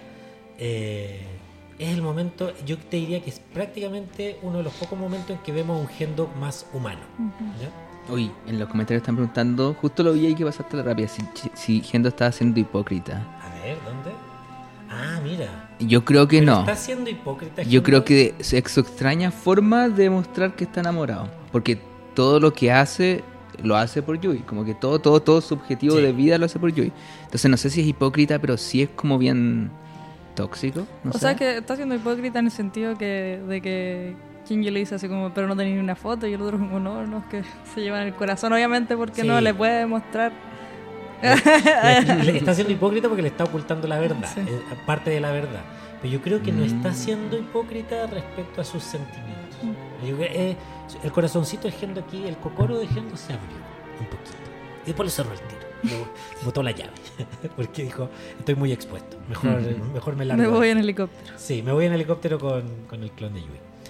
Eh, pero esta escena es vital por eso, y es vital porque nos están explicando ahora el, se podría decir, entre comillas, el arco de Yui o la misión de Yui. La misión de Yui. Que si ustedes lo ven aquí, la misión de Yui, yo creo que era acercar a Gendo con su hijo, de alguna manera. ¿Ya? Es lo que quería. Yo siempre tengo la teoría que Yui conocía a Gendo, sabía lo, lo que era capaz. Y su temor era que Shinji no sufriera, sufriera por culpa de Gendo. ¿ya? Que tuviera la oportunidad de acercarse a su padre, o más bien de estar en un mundo con esperanza, con amor, rodeado de amor, rodeado de amistad, rodeado de familia. Yo comparto el 90% de lo que acabas de decir. O sea, viene de alguien que cree que Misato es la protagonista de la serie. No, no, estoy pero de acuerdo. Pero, con- con- eh, Concuerdo con el extraño. No, pero yo creo que el- la misión de Yui, todo lo que dijiste está bien, pero no es acercar a Gendo con, Ya, con Shinji, sino que es proteger a Shinji de lo que quiera hacer Gendo. muy bien. Estoy de acuerdo. Yo creo. Está implícito. ¿sí? O sea, es que proteger de lo que quiere hacer, pero yo creo que Yui tiene un- una misión con Gendo también, que es tratar de que Gendo se dé cuenta de algo. Puede ser. Y eso a la larga lo va a hacer. Sí, pues, vemos a Gendo como el villano, pero Yui lo amaba. O sea, Sí. algo bueno tiene que haber tenido en algún momento. Que le ve No lo sé. lo, y que, tampoco no, lo que, lo que no se ve. Y que, que también eh, Yui fue para Gendo como esa persona que probablemente lo- le, le generó un apego. O sea, no sabemos mucho del pasado de Gendo, pero igual se sabe, o sea, como que se puede eh, eh, sacar la conclusión de que es una persona que igual está dañada. Y Sí. que al final Yui fue como su única figura de apego y, al y por eso como que enloquece en, en por qué no está. Y como que, de hecho al principio Kendo igual quería a Shinji, pero fue como tanto el dolor de no tener a Yui que no, como so- no soportó estar con, con Shinji. Como que sí quiso un poco, o sea, no, no completamente, yo creo que quiso un poco olvidar como a Shinji en un tiempo al menos, para Sí, poder seguir sí. adelante. Es que aparte que Shinji le recordaba a Yui. Sí. Era, la, era el producto que- de su amor con Yui. Sí, en la película siento que falta quizás un arco de Yendo. ¿En qué película? En esta. Ah, sí, sí. Porque en la Rebuild se explora más eso, Sí, es verdad. al final. Sí, Siento que acá faltó eso, como para entender justo esto que estamos hablando ahora. sí. Creo que lo podemos entender un poquito más porque hemos visto más. Sí, no, no está tan claro, y Sí. qué bueno que lo dijiste, no está tan claro de lo que estamos viendo ahora. ¿Sí? ¿Te parece? Ok. ¿Algún comentario algo? El, el, el YouTube está en fallas. Sí, perdón. Avísame, avísame. A ver dónde vamos. Ya, a ver. ¿Yui realmente sabía lo que hacía o solo fue un accidente? No, sabía lo que Sabía, hacía. Sabía, hizo. pues si esta escena precisamente lo está diciendo, y lo, lo arman, el, el ensamblaje de esta edición te está diciendo que ella sabía lo que hacía y a lo que iba. En la serie es más difícil entenderlo, pero aquí no, aquí ya te lo están dando masticadito. Dice, Gendo, Kaipi dice, Gendo cambió con el tiempo y luego cuando Yui muere, se chala. Directo. Estoy de acuerdo. Dice, ¿por qué Yui se enamoró de Gendo para comenzar si sabía que era la clase de persona que era Gendo? Es que lo estás leyendo al revés. Ahí viene la respuesta que es Mm. Gendo cambió cuando murió Yui. Ah, ya. Ah, ya, ya. ¿Me Sí, puede ser. No era, no era un, un personaje malo. Se volvió malo, o sea, se volvió cruel a la muerte de Yui, puede ser. Mira, Ociel Aguilante dice, el plan de Ikari desde un principio era vivir eternamente con Yui. Y el plan de Yui era salvar a Shinji. Sí. Puede ser, Claro. puede ser. Pero vivir eternamente cuando la perdió. No, yo creo así como, como porque, porque en este momento, de hecho, eh, Yui dice que ya sabe lo que están buscando Sil y Gehir. Sí. Y claro, como que yo creo que empieza a verse esto de la instrumentalización humana, entonces como que Gendo le dice como, oye Yui, va a quedar filete, vamos a poder estar juntos para siempre. Déjalo en mis manos. Y yo, y como, encargo". no, pues hay que igual me tinca que Shinji sea, no sea juguito de naranja. Sí. Lo que pasa es que en- no lo muestran acá en la película, pero sí en la serie, que eh, el sueño de, de Yui es que Shinji pueda estar en un mundo mejor. ¿ya? Y yo creo que ella ve la instrumentalización como una posibilidad de escapar de este mundo, que no es un mundo bueno. Yui no cree que el mundo en el que viven es un mundo bueno, porque estamos post-apocalípticos, está, la gente no está conectada con sus emociones y ella pre- percibe que su hijo va a ser sensible, va a ser eh, necesitado de amor. Una madre sabe, digo. Mira, Luchín Soto dice, ¿qué clase de romántico es Gendo? Si dio la vida de toda la humanidad para volver a ver a Yui. No se conformen con menos. No sé, por favor, quédense con quien sacrifica toda la humanidad por ustedes como Gendo lo hizo. ¿ya? Ese es el mensaje que nos llega desde los comentarios del WhatsApp. O sea, de, de- de YouTube. Ya. Y ahora pasamos a otra escena que pareciera que es súper random Sí. que no se entiende por qué aparece aquí. Y es la escena donde... Eh, voy a adelantarlo un poquitito ahí para que se vea, pero vemos a Naoko y a Ritsuko eh, contemplando su trabajo. ¿Cuál es su trabajo? La Magi, ¿cierto?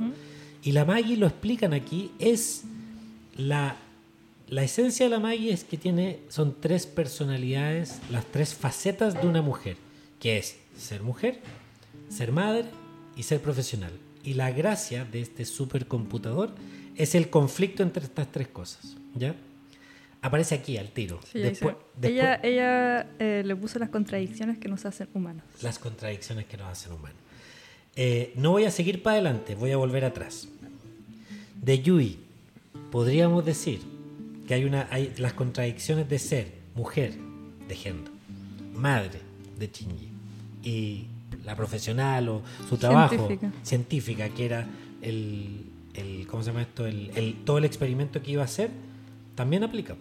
¿ya? O sea, ahí está la esencia, se podría decir, de, de- de las relaciones humanas, este conflicto, y, y en Yui está, y ahora lo vamos a ver en, en Naoko. Naoko y en, y en Ritsuko. Entonces, por eso aparece esta escena. Pero aparece esta escena también. Eh, la voy a poner pausa ahí para que no. Ellas están conversando, hicieron todo este trabajo, fue súper arduo, etcétera.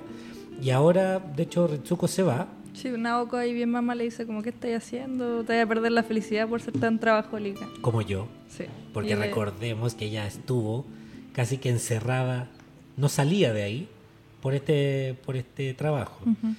Ritsuko se comunicaba con ella a través de cartas. Le mandaba cartas y ella las leía. Mientras ella estaba trabajando allá abajo.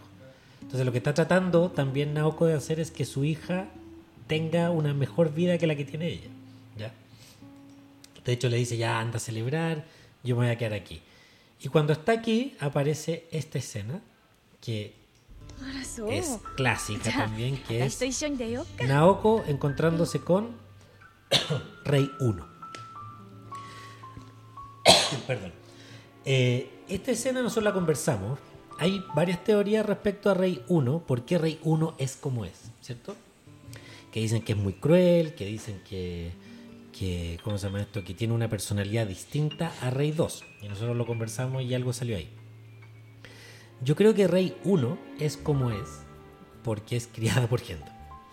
¿Ya? Y es criada por Gendo. O sea, es el fiel reflejo de Gendo. ¿Ya? Y tiene mucha más personalidad que Rey 2. ¿Ya? De hecho, tiene una personalidad que pareciera que no es de una niña de. no, yo entiendo que aquí yo creo que debe tener 4 o 5 años, no me acuerdo. Eh, pero al final es como una especie de caja de resonancia de Gendo. Y para mí, esto es lo que pasa en esta escena.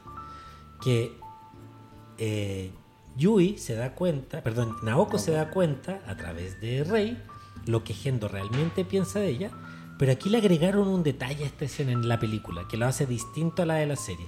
Que voy a ver si adelantándola alcanzo a verla, porque todos sabemos lo que pasa en esta escena. eh, Naoko trata de ayudarla y, tú, y le dice, no me, no me ayudes, vieja arpía, vieja arpía, lo traducen. ¿no? Yo diría vieja culia. Vieja zorra. Si fuera Chile diría vieja culia. ¿Qué te metís tú, vieja? O sea, salen las cálidas, las Eh, mojojojas, la toda cariputa la que le dicen. Toda, toda. lo que es toda, lo que es desnudo. Y, perdón esa y, se arma esta, eh, ella la empieza a retar de que no, ella no le puede hablar así, etc. Y hay un momento, aquí le dice, eh, ella le está diciendo que ella es una vieja arpía porque el comandante Ikari también piensa eso de ella. Y este es el momento en que efectivamente su corazón se rompe, el de Naoko, porque se da cuenta que todo esto que hizo por Gendo, finalmente, porque ahí está el rol mujer, científica mujer, ella por... Sí. O sea que no es muy importante lo que hizo Naoko, que hizo todo este sistema de separación de almas para ponerle las almas a los Evas, que es de Yui también. O sea, fue a raíz también del accidente de Yui. Para salvar el alma de Yui y ponerle Mele. Exacto. Entonces, es ese momento en que ella se da cuenta, este, eh, que todo lo que hizo fue utiliza ella fue utilizada por Gendo, ¿ya? Y lo está viendo reflejado en esta niñita, pero es que esta niñita no es cualquier niñita. Y esto en la película lo aclaran mucho mejor, porque muestran estas imágenes de Gendo eh, con sus lentes, muestran nuevamente, fíjate cómo esta niñita ahora se parece a otra persona, pero en la película lo hacen más evidente. Muestran la cara de Yui. Y ella siente que es Yui la que le está diciendo que ella es una vieja de mierda, digamos. ¿Cachai? Y después de ver en el rostro de Rey 1 a Yui, ella ve este beso. Y lo muestran así porque ella dedicó todo su trabajo por amor a Gendo y resulta que Gendo nunca la amó. Ella ama todavía a Yui y, y- y ella lo ve reflejado en Rey. Sí, yo creo que también lo interpreto como que Naoko se da cuenta, porque cuando eh, Gendo introduce a Rey 1, dice que es un familiar de Yui, Mm. ya que hay. Porque yo creo que el, el plan que tiene Gendo con, con Rey como que se lo oculta obviamente a, a Naoko, entonces yo creo que en ese momento Naoko se da cuenta de, en verdad él está haciendo todo esto para traer de vuelta a Yui y yo no valgo nada. Exacto, efectivamente. Y ahí está el arco un poco de por qué, cuál es el, el- arco de Gendo con Yui, ¿ya? Y después de esto, que nos introducen esta escena, hay algo que también agregan acá, que es que Naoko empieza a ahorcar a Yui. Y aquí agregan, o sea, está esta escena de las manos apretando el cuello, efectivamente. Y está cuando Rey 1 está muriendo, muestran lo. Mira, Naoko es verde, tiene el chaleco verde, tiene los ojos verdes. Y, Yu, y Rey, ya sabemos que su color es, en los ojos es el rojo, muestran estos ojos, pero agregan algo también en la película, que es, que es algo que, que nos da a entender la naturaleza de Rey. No sé si vieron ese, ese pantallazo rápido que pare- aparece, es la imagen de Kaworu. Y en los ojos de Rey aparece también... Espérame, voy a retroceder un poquitito ahí, a ver si puedo, porque es medio, medio difícil aquí. Vamos a ver de nuevo. Aparecen los ojos de, de, de ¿cómo se llama? de Naoko, aparece la cara de Kaworu. Vuelve a aparecer Kaworu. Y esa es, se parece a la cara de Shinji, ¿eh? pero es Kaworu. Aparecen en los ojos que, eh, de Rey Kaworu. Eso yo creo que es importante, porque en la serie algo nos dijeron, pero también es para lo que viene después en la película. De la naturaleza de Rey tiene que ver con Yui, pero también tiene que ver con Kaworu. ¿ya? Y, y toda esta idea de la muñeca y el recipiente y el alma. Recuerden que Kaworu le dijo que ellos eran más o menos iguales en el capítulo. Somos lo mismo. En el, somos lo mismo en el 24. Como un recipiente para un alma. Sí, como que, que hacen lo mismo que hicieron como con Asuka y Rey, así como que ya que tienen en común y pasamos al otro personaje. Sí. Tienen algo en común pasar. Y así finalizando como este, esta escena, eh, ahí igual se, termina viendo como a Naoko eh, como en, en sus facetas de mamá científica y mujer, que al final como que esta parte de mujer muy pasional que la lleva a matar a, un- a una niña. Y como las contradicciones al final como que no eh, es lo que nos dan como, no sé, cómo decirlo, como un glitch, como que puede eh, esbozarse como una maldad o estos errores o cosas así como más impulsivas Mira. como lo que nos, nos desapega un poco como de, no sé, de, de no tener alma, no- de no ser persona.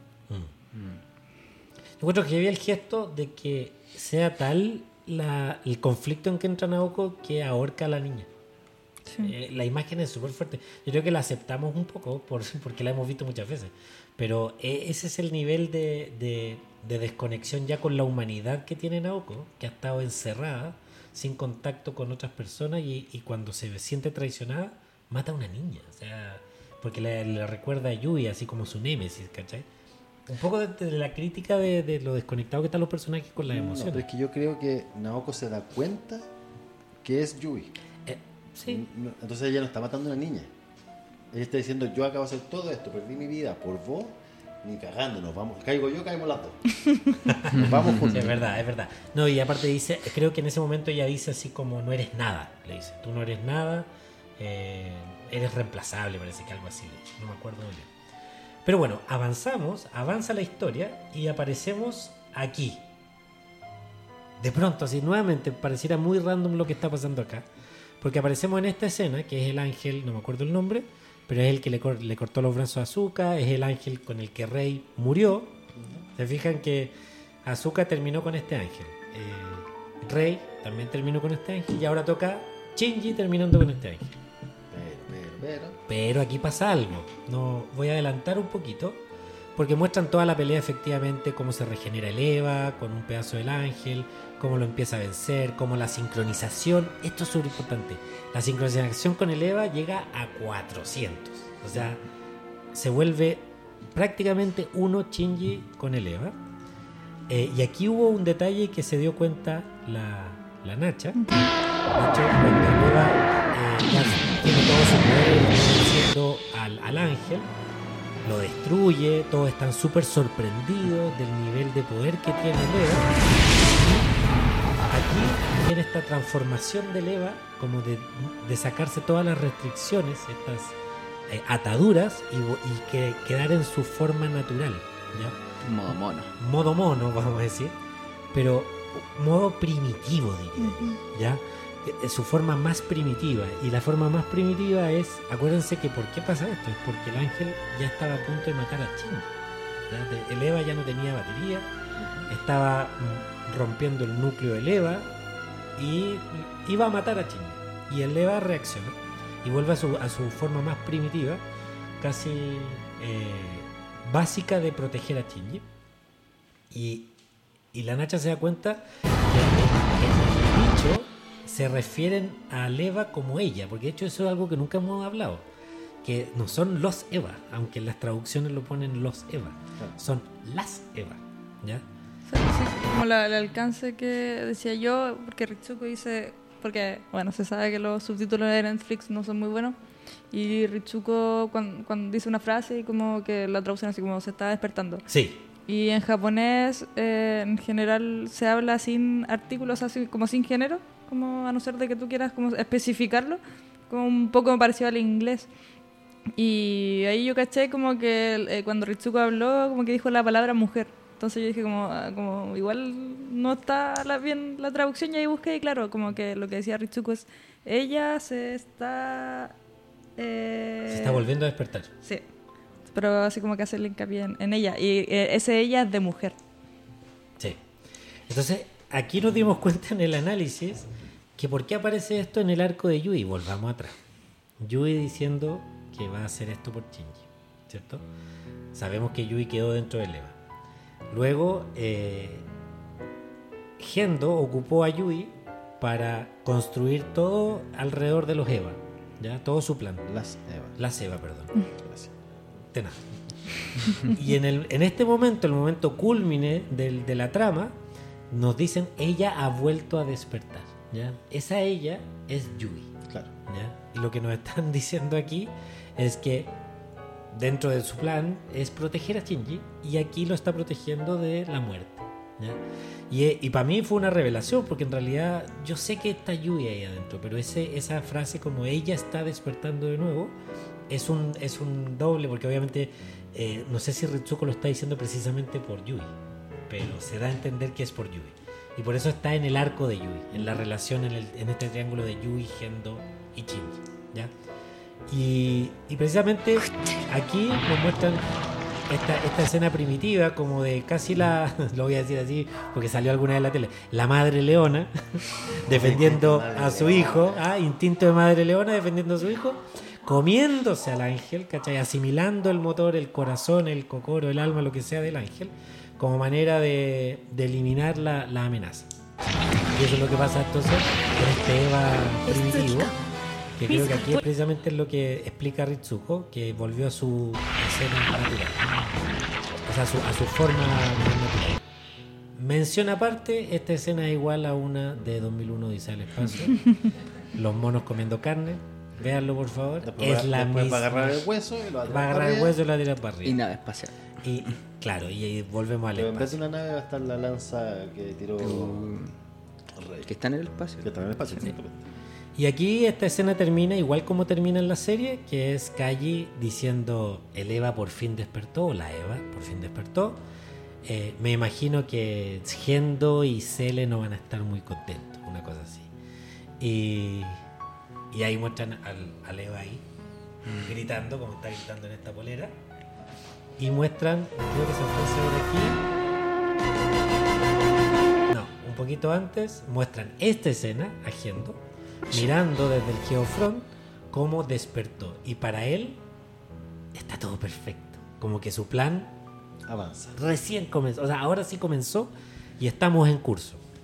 Dato, dato curioso de la película es que en la serie, esta escena, antes hubo una pelea del EVA 01 con el Ángel dentro del, del Del Geofront. cuartel general, del Geofront y del cuartel general. De hecho, estuvo a punto de matar a todos el Ángel, porque entró hasta, hasta el cuartel general. Y, y entra el EVA 01 y empiezan a pelear y le corta, cuando le corta el brazo, ¿se acuerdan que le corta el brazo al EVA? Gendo está en la jaula y la sangre le salta a Gendo. De hecho, es una, es una escena donde Gendo queda como parramado en sangre. Y después, en la, en la serie, cuando muestran esta escena de la cara de Gendo con Fuyutsuki, él se ve con sangre en la cara. Pero para la película tuvieron que redibujar esto. Esto es- estamos hablando del genio obsesivo compulsivo de, de Hideaki. Di- redibujaron esta escena, pero sin sangre en la cara. ¿Cachai? De hecho, no tiene la sangre. Si ustedes comparan esta escena con la de la serie, la de la serie tiene sangre en la cara. Esto es nada más que el perfeccionismo hideakiano para que, para que no se diga que en realidad solo la estoy reutilizando la escena, yo la ocupo con, con lógica. ¿ya? Eh, creo yo. Es solo una curiosidad. Y ahí después pasamos a Rey. Volvemos a Rey. O sea, ya terminamos el arco de Yui, volvemos a Rey. Y esta Rey que despierta, y a mí me encanta esta escena, porque lo conversamos preparando el capítulo, es Rey despertando en el hospital. Esta es Rey 3 ya. Pero aquí la conexión con Shinji ya es eh, Total. total. ¿Por qué? Porque Rey despierta en la escena igual, digo, casi que está dibujado de la misma manera que cuando la primera vez que Shinji despierta en el hospital. En La el del techo desconocido. del techo desconocido. Del techo desconocido. Esa, si ustedes la ven, es la misma escena, pero ahora estamos hablando de Rey, que despierta y se levanta. Ella dice otra cosa aquí. De hecho, dice, eh, no me acuerdo muy bien la, la- la- la frase que dice. Digo, Sigo viva. Sigo viva. Sigo viva. Pero también dice algo cuando despierta. Muestran esto, muestran esta escena. Por favor, miren esta escena. No la están viendo. O sea, la pueden ver en Spotify, acuérdate que tiene video. Pero es Rey en el vidrio del, del pasillo del hospital de la misma manera que estaba Shinji parado. Y recuerdan que cuando Shinji estaba parado, él se da vuelta y ve que viene Viene rey en la camilla. rey en la camilla. Y yo me acuerdo que el análisis que hicimos es que Shinji se queda mirando cuando pasa Rey y casi esperando que pase algo y se desilusiona. Lo que pasa, en mi inter- interpretación, es que él quería que le agradecieran, que Rey le agradeciera por haberse sacrificado, entre comillas, por ella, pero eso no pasa. Y justo lo que pasa aquí es que llega Shinji, de hecho se escucha la voz de Shinji, y aparece esta escena que están conversando y Shinji viene a agradecerle a Rey por haberlo salvado, por haberse sacrificado por ella. ¿Cachai? Entonces, es el símil, es la misma escena, pero invertida. Y es, creo yo, el, el culmine del personaje de Rey, en donde a pesar de que pareciera que perdió la memoria, porque ella no se acuerda casi nada, todavía sigue sintiendo una conexión con Shinji, porque aquí se, se muestra todavía un poco apática, no entendiendo, no, no recordando. Shinji le agradece. Sí, ah, perdón.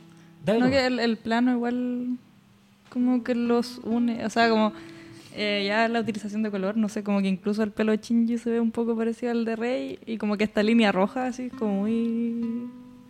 Como que, claro, están separados quizás por sobre todo este nuevo renacer de Rey, que tampoco es como... Tiene, es exactamente la Rey 2, pero aún así como que mantienen esta, este lazo entre los dos.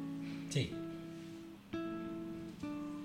No, y lo otro que tiene similitud esta escena, que es la, la- la fachada del hospital y todo, es con el ascensor. El ascensor de Azuka y de Rey. No sé si se acuerdan, pero el mismo color de fondo y también pasa una línea media morada entre, lo, entre ellas, Mm. que las, las, las relaciona, las une entre lo que está pasando. Yo creo que es parte de la estética, no sé, no, no digo que sea algo súper intencionado, pero muy parecida a la estética de la escena del ascensor, pero es muy distinta a la conversación. O sea, Shinji está tratando de acercarse a Rey y le dice, le agradece. Ella no recuerda mucho, de hecho, eh, le dice, creo que no recuerdo porque creo que soy la tercera. ¿Ya? Ella le dice, soy la tercera como Rey 3, ¿cachai? Eh, y de ahí avanzamos a la escena revelación. Voy a, a ver, porque son... Termina esta escena, ella dice ahí, creo que no recuerdo porque soy la tercera, y nos muestran esta escena. Y es cuando descubren que Rey eh, en realidad tiene... Gendo tiene allá abajo guardados miles de cuerpos de Rey, y que por lo tanto son puros envases de seres sin alma, que solo uno de esos seres tuvo alma, que es Rey, que Rey sí tiene un alma, porque cuando después de Rey, dice Ritsuko, la cámara de Goof estaba vacía. ¿ya? Que siempre hablan de la cámara de Goof, yo, yo lo investigué y que en, en la, en la religión judeo-cristiana, la cámara de Goof se supone que es donde están todas las almas de todos los seres. ¿ya? Y se supone que Rey es la última alma. Una cosa así es lo que dan a entender en la serie. ¿ya? Y sí, como que hay una otra teoría, así que como aparte de eso, igual con eso de la cámara de Goof eh, quiere decir que no habían más almas y que por eso necesitaron almas humanas para los Eva. Claro. De hecho, ya no quedaban almas para meterle a los Eva y por lo tanto necesitaban a los humanos para complementar las almas. Sí, también es una teoría. Eh, y, y yo creo que esto es importante para entender, obviamente, eh, porque después de esto, Shinji se aleja mucho de Rey. ¿ya? Eh, ven- ve a Rey con miedo, porque se da cuenta que esta tercera Rey es, una, es una un nuevo envase con alma Y de hecho significa el alejamiento de Shinji de Rei, paradójicamente. Eh, pero recordemos que Rei se siente muy cercana a Shinji. De hecho, le sigue teniendo en la escena que viene después. No sé si la muestran acá. déjame- voy a saltarme esta porque yo la encuentro potente, que es la escena en donde de hecho Ritsuko, al igual que su madre, termina destruyendo todo el trabajo de Gendo, que la utilizó a ella para este trabajo, porque se siente igual de utilizada como Gendo utilizó a, a su madre. Y nuevamente, Porque las odio. claro, porque las odia. La mujer. Exacto, el lado mujer.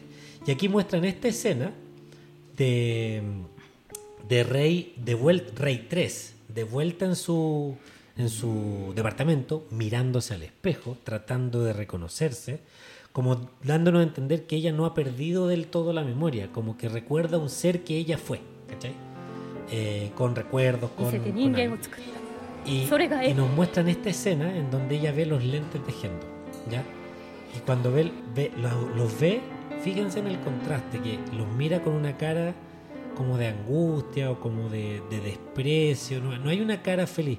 Contrastémoslo con la que vimos eh, antes, cuando recién estaban hablando, en donde a ella se le iluminaba la cara al ver a Gendo. Ahora no, porque ya entiende cómo Gendo no solo la utilizó a Naoko, no solo utilizó a Ritsuko, también la utiliza a ella. ¿ya? Y por otra contraparte, se ha dado cuenta que ella quiere estar con Shinya. Y lo muestran acá. Ella rompe los lentes de género. ¿Cierto? Marcando finalmente el quiebre de Rey con Ya no, no hay esa conexión. Y, y, esto fue como medio reemplazado por Shinji. ¿ya? Porque ella con Shinji empezó a, a descubrir su esencia. Que, que ella es, se puede reflejar en lo que otros piensan de ella.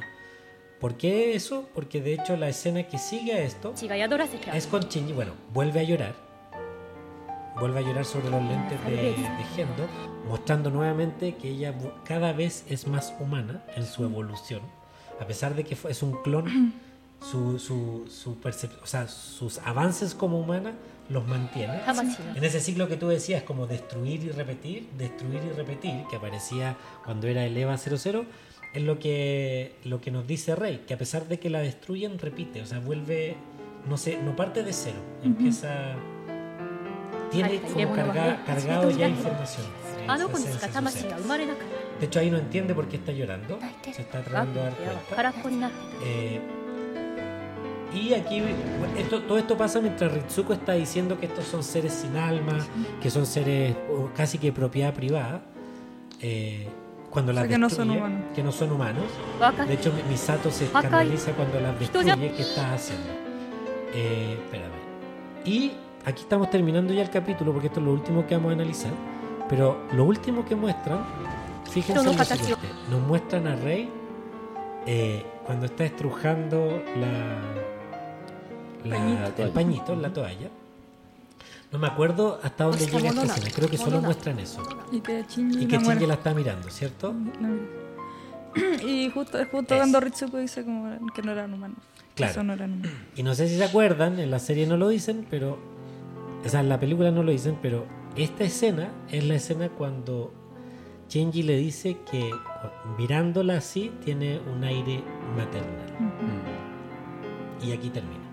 Entonces, este es el término en la película de Tan Rebirth del arco de Yui en la serie. ¿ya?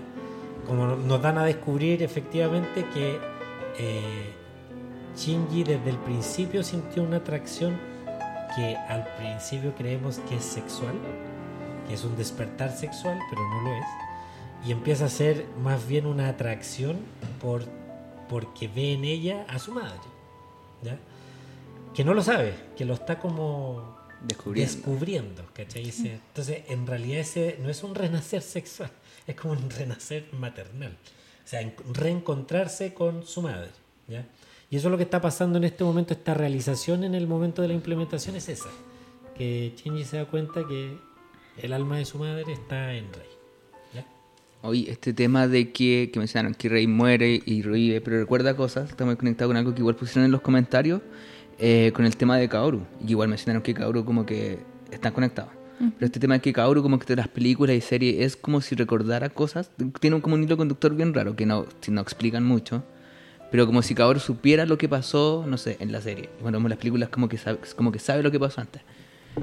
Es muy raro y quizás, eh, no tengo idea, estoy sacándomelo del poto, pero quizás está relacionado con esto de que, que con esta rey como fantasma que apareció al principio, que todavía tampoco explican qué es, pero también es como si también Rey supiera algo, Kaoru sabe algo, este concepto de como de morir y recordarse como uno de sus personajes, ¿qué pasa esto?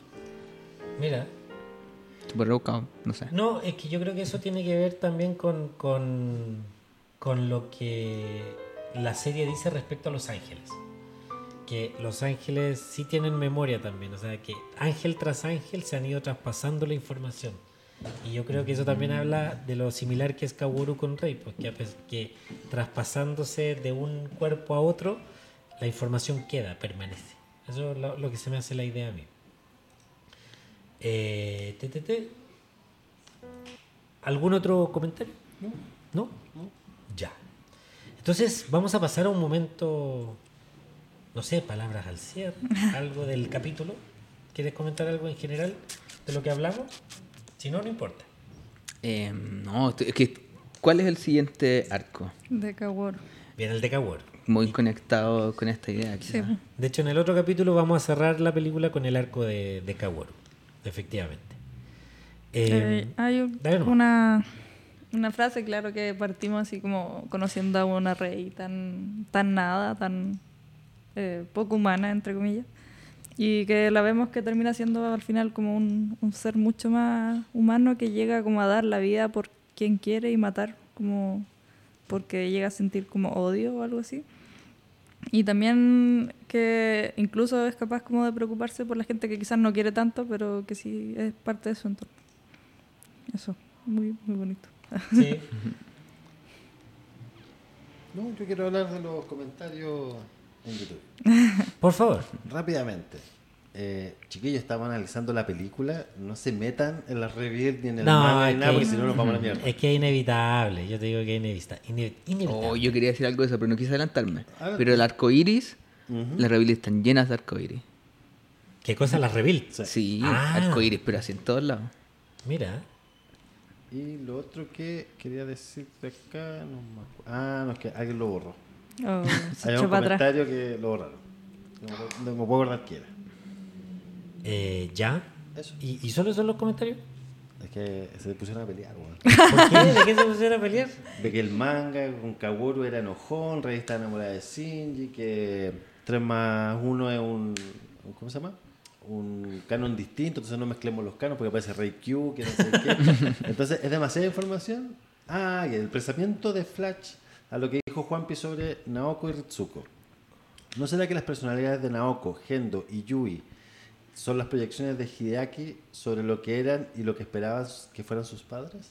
Uh, Te la hice difícil. Oh, es que me metieron como tres variables. El papá de Hideaki era súper estricto, así que Sí. calza. La mamá no tengo idea. No, de la mamá yo no sé mucho. El. O sea, sí. Gendo es el papá de Hideaki, lo sabemos. Lo sabemos. Eh, eso está, yo creo que está más que claro. Pero el, eh, lo de Yui, no, no sé. No. Y- no, ahí me, me pilló. Pero lo vamos, lo vamos a analizar. En algún momento lo vamos a analizar. Están apareciendo muchos comentarios ahora, espérate.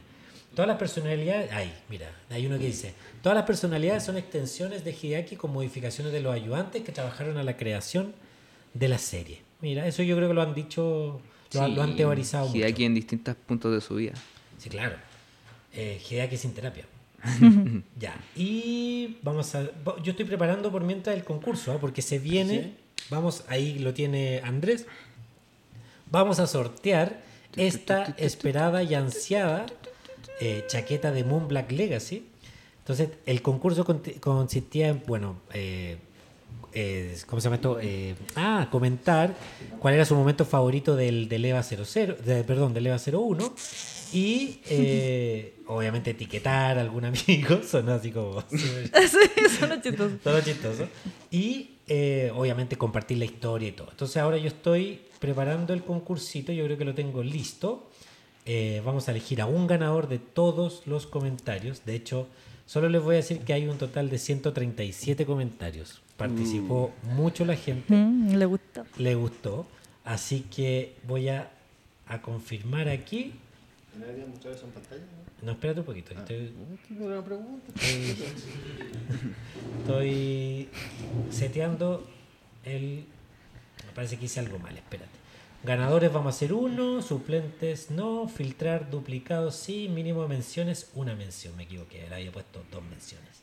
Ahí sí, y vamos a confirmar, perfecto, tenemos 137, ahora lo voy a mostrar para que todos lo vean, déjame irme aquí a la escena. ya que estás en el computador, hay una pregunta que dice: En la serie existe la Maya original con las tres personalidades de Naoko, Sí, pero también existen Magis de otros países. sí lo vi. ¿De quiénes son esas personalidades? No lo quería. Pregúntale a Hidaki. Lo voy a poner ahí porque ahí aparece. En la serie existe la magia original. Esa era la pregunta. La vi y la, la evité. Oh. Totalmente. La evité porque no quería meterme ahí.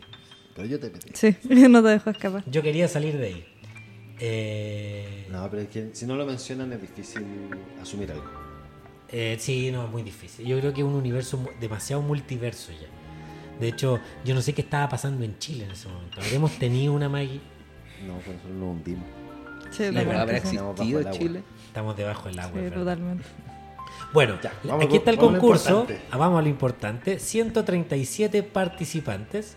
Eh, todos, bueno, podría leerlos, pero serían dos horas más. Muchas gracias por todos sus comentarios. Aquí hay solo una parte. Eh, ah, no se ve completo. Déjame ver si lo achico un poquitito para que se vea el. A ver si lo achico ahí. No. Sí, no sé cómo hacerlo. Pero hay un botoncito acá abajo que dice comenzar. Va a haber una cuenta regresiva y va a salir el, el ganador, ¿ya? Así que comenzamos en 5, 4, 3, 2, 1. Y tenemos ganador. Oni-roller. Su comentario. Mi momento favorito de Leva 01 es cuando se libera de sus ataduras y se come al ángel. Lo que acabamos. de Lo que acabamos Sí, de ver. Así que muy oye, ad hoc. felicitaciones a Oni-roller. Que nos estás viendo. Mira, con aplauso al No, público. un aplauso grabado, pero no. Hay gente acá. Hay gente, ah, yo no he puesto ningún ruidito aquí. Así que muchas gracias, Oni Roller, por participar. Eh, te felicitamos y palabras al cierre, saludos, por favor, los dejo. Yo quiero hacer un anuncio rapidito. Por favor. Eh, esta semana eh, pasó algo importante. Bueno, yo estudio animación. No, no estudio. Yo trabajo en un estudio de animación. Y eh, va a salir el 4 de mayo eh, Star Wars Vision, temporada 2. Sí. Y Vi la eh, noticia que en un estudio chileno. en el estudio en el que trabajo. Así que ahí todos mis colegas estuvieron trabajando, dándolo todo. Así que eso, quiero que lo, que lo anticipen, que lo esperen y que lo apoyen cuando salga. Así que eso, Ah, Es el perfecto. mismo estudio que ganó el, el Oscar. el Oscar del oso meloso. Ah, ¿En serio los mismos?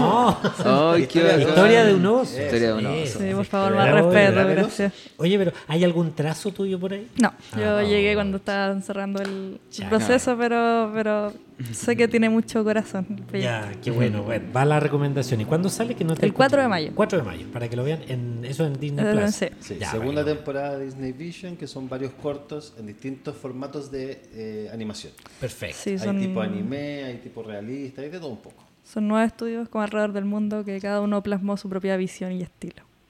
Buenísimo. Oye, eh, Andrés, por favor, si quieres decir algo. Oye, muchas gracias por, por suplir, ¿ah? Venía a hacer la preparación. Pero- Sí, sorry, los que no están al principio, sí, pues yo, yo llegué de suerte. ¿eh? Yo estaba invitado, o sea, yo estaba en el público y se bajó la persona y yo estaba ayudando hasta poner los micrófonos. Eh, eso, ojalá haya sido entrete igual con lo que puedo improvisar, pero bacán. Eh, gracias por invitarme de nuevo. Eh, yo soy fan fan del podcast, de verdad, así que fan número uno sabemos. o dos, no sé, pero bacán. Em, eso, y quizás un saludo muy de la nada, no son patrocinadores ni nada, pero a Nexo Cinema, De Exocine, que buenísimo, sí. porque se estrenó una entrada hace poco. El fin de semana fui a ver End of Evangelion al, al Nexo Cinema. Em, eso, dan, dan películas muy buenas, son muy entretenidos, me caen bien. Eso. Sí, de hecho, se, se mandaron, ¿cómo se llama esto? The End of Evangelion, que es la película que se nos viene. Después del próximo capítulo vamos a entrar con The End. Y claro, eh, la Rebuild 1.0. Y yo, yo encuentro, yo no pude ir, hubiese, feliz hubiese ido, porque encuentro que las películas de Evangelion, verlas en cine debe ser espectacular. Yo en mi época las vi ahí en el, Sí, en el VHS, VHS. Mira, eso va a ser otro episodio, pero hay una escena en que ponen la sala de cine y se ve como la sala de cine. Como que si fuera el público. Y ver eso sentado en una sala de cine. Mira, eh. Sí. Eso, pelado. No, gracias a toda la gente que está viéndonos en vivo. Sí. 33 personas es harto. ¿Cuánto? 33. Oh, Oh. Como los bueno, mineros. 23. 32 en realidad, porque estoy yo metido. sí, es verdad. como la edad de Jesús.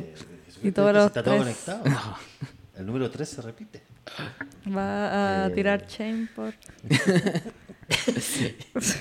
Bueno, Ay, ¿Qué más, Bueno, nada, gracias por escucharnos. A la Perdón. gente que está acá, que por primera vez tenemos mucha gente. Yo creo, yo encuentro que es mucha gente. Sí, y que se hayan quedado hasta el final. Oye, No tienen genial. nada mejor que hacer.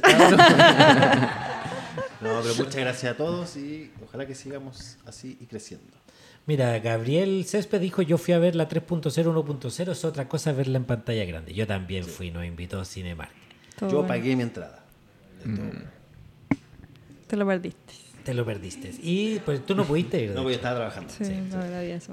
Y ahí te ponen también, hoy estuvo bueno el chat de YouTube. Yo opino que el capítulo que suban a Spotify sea un compilado de la conversación y no del capítulo mismo.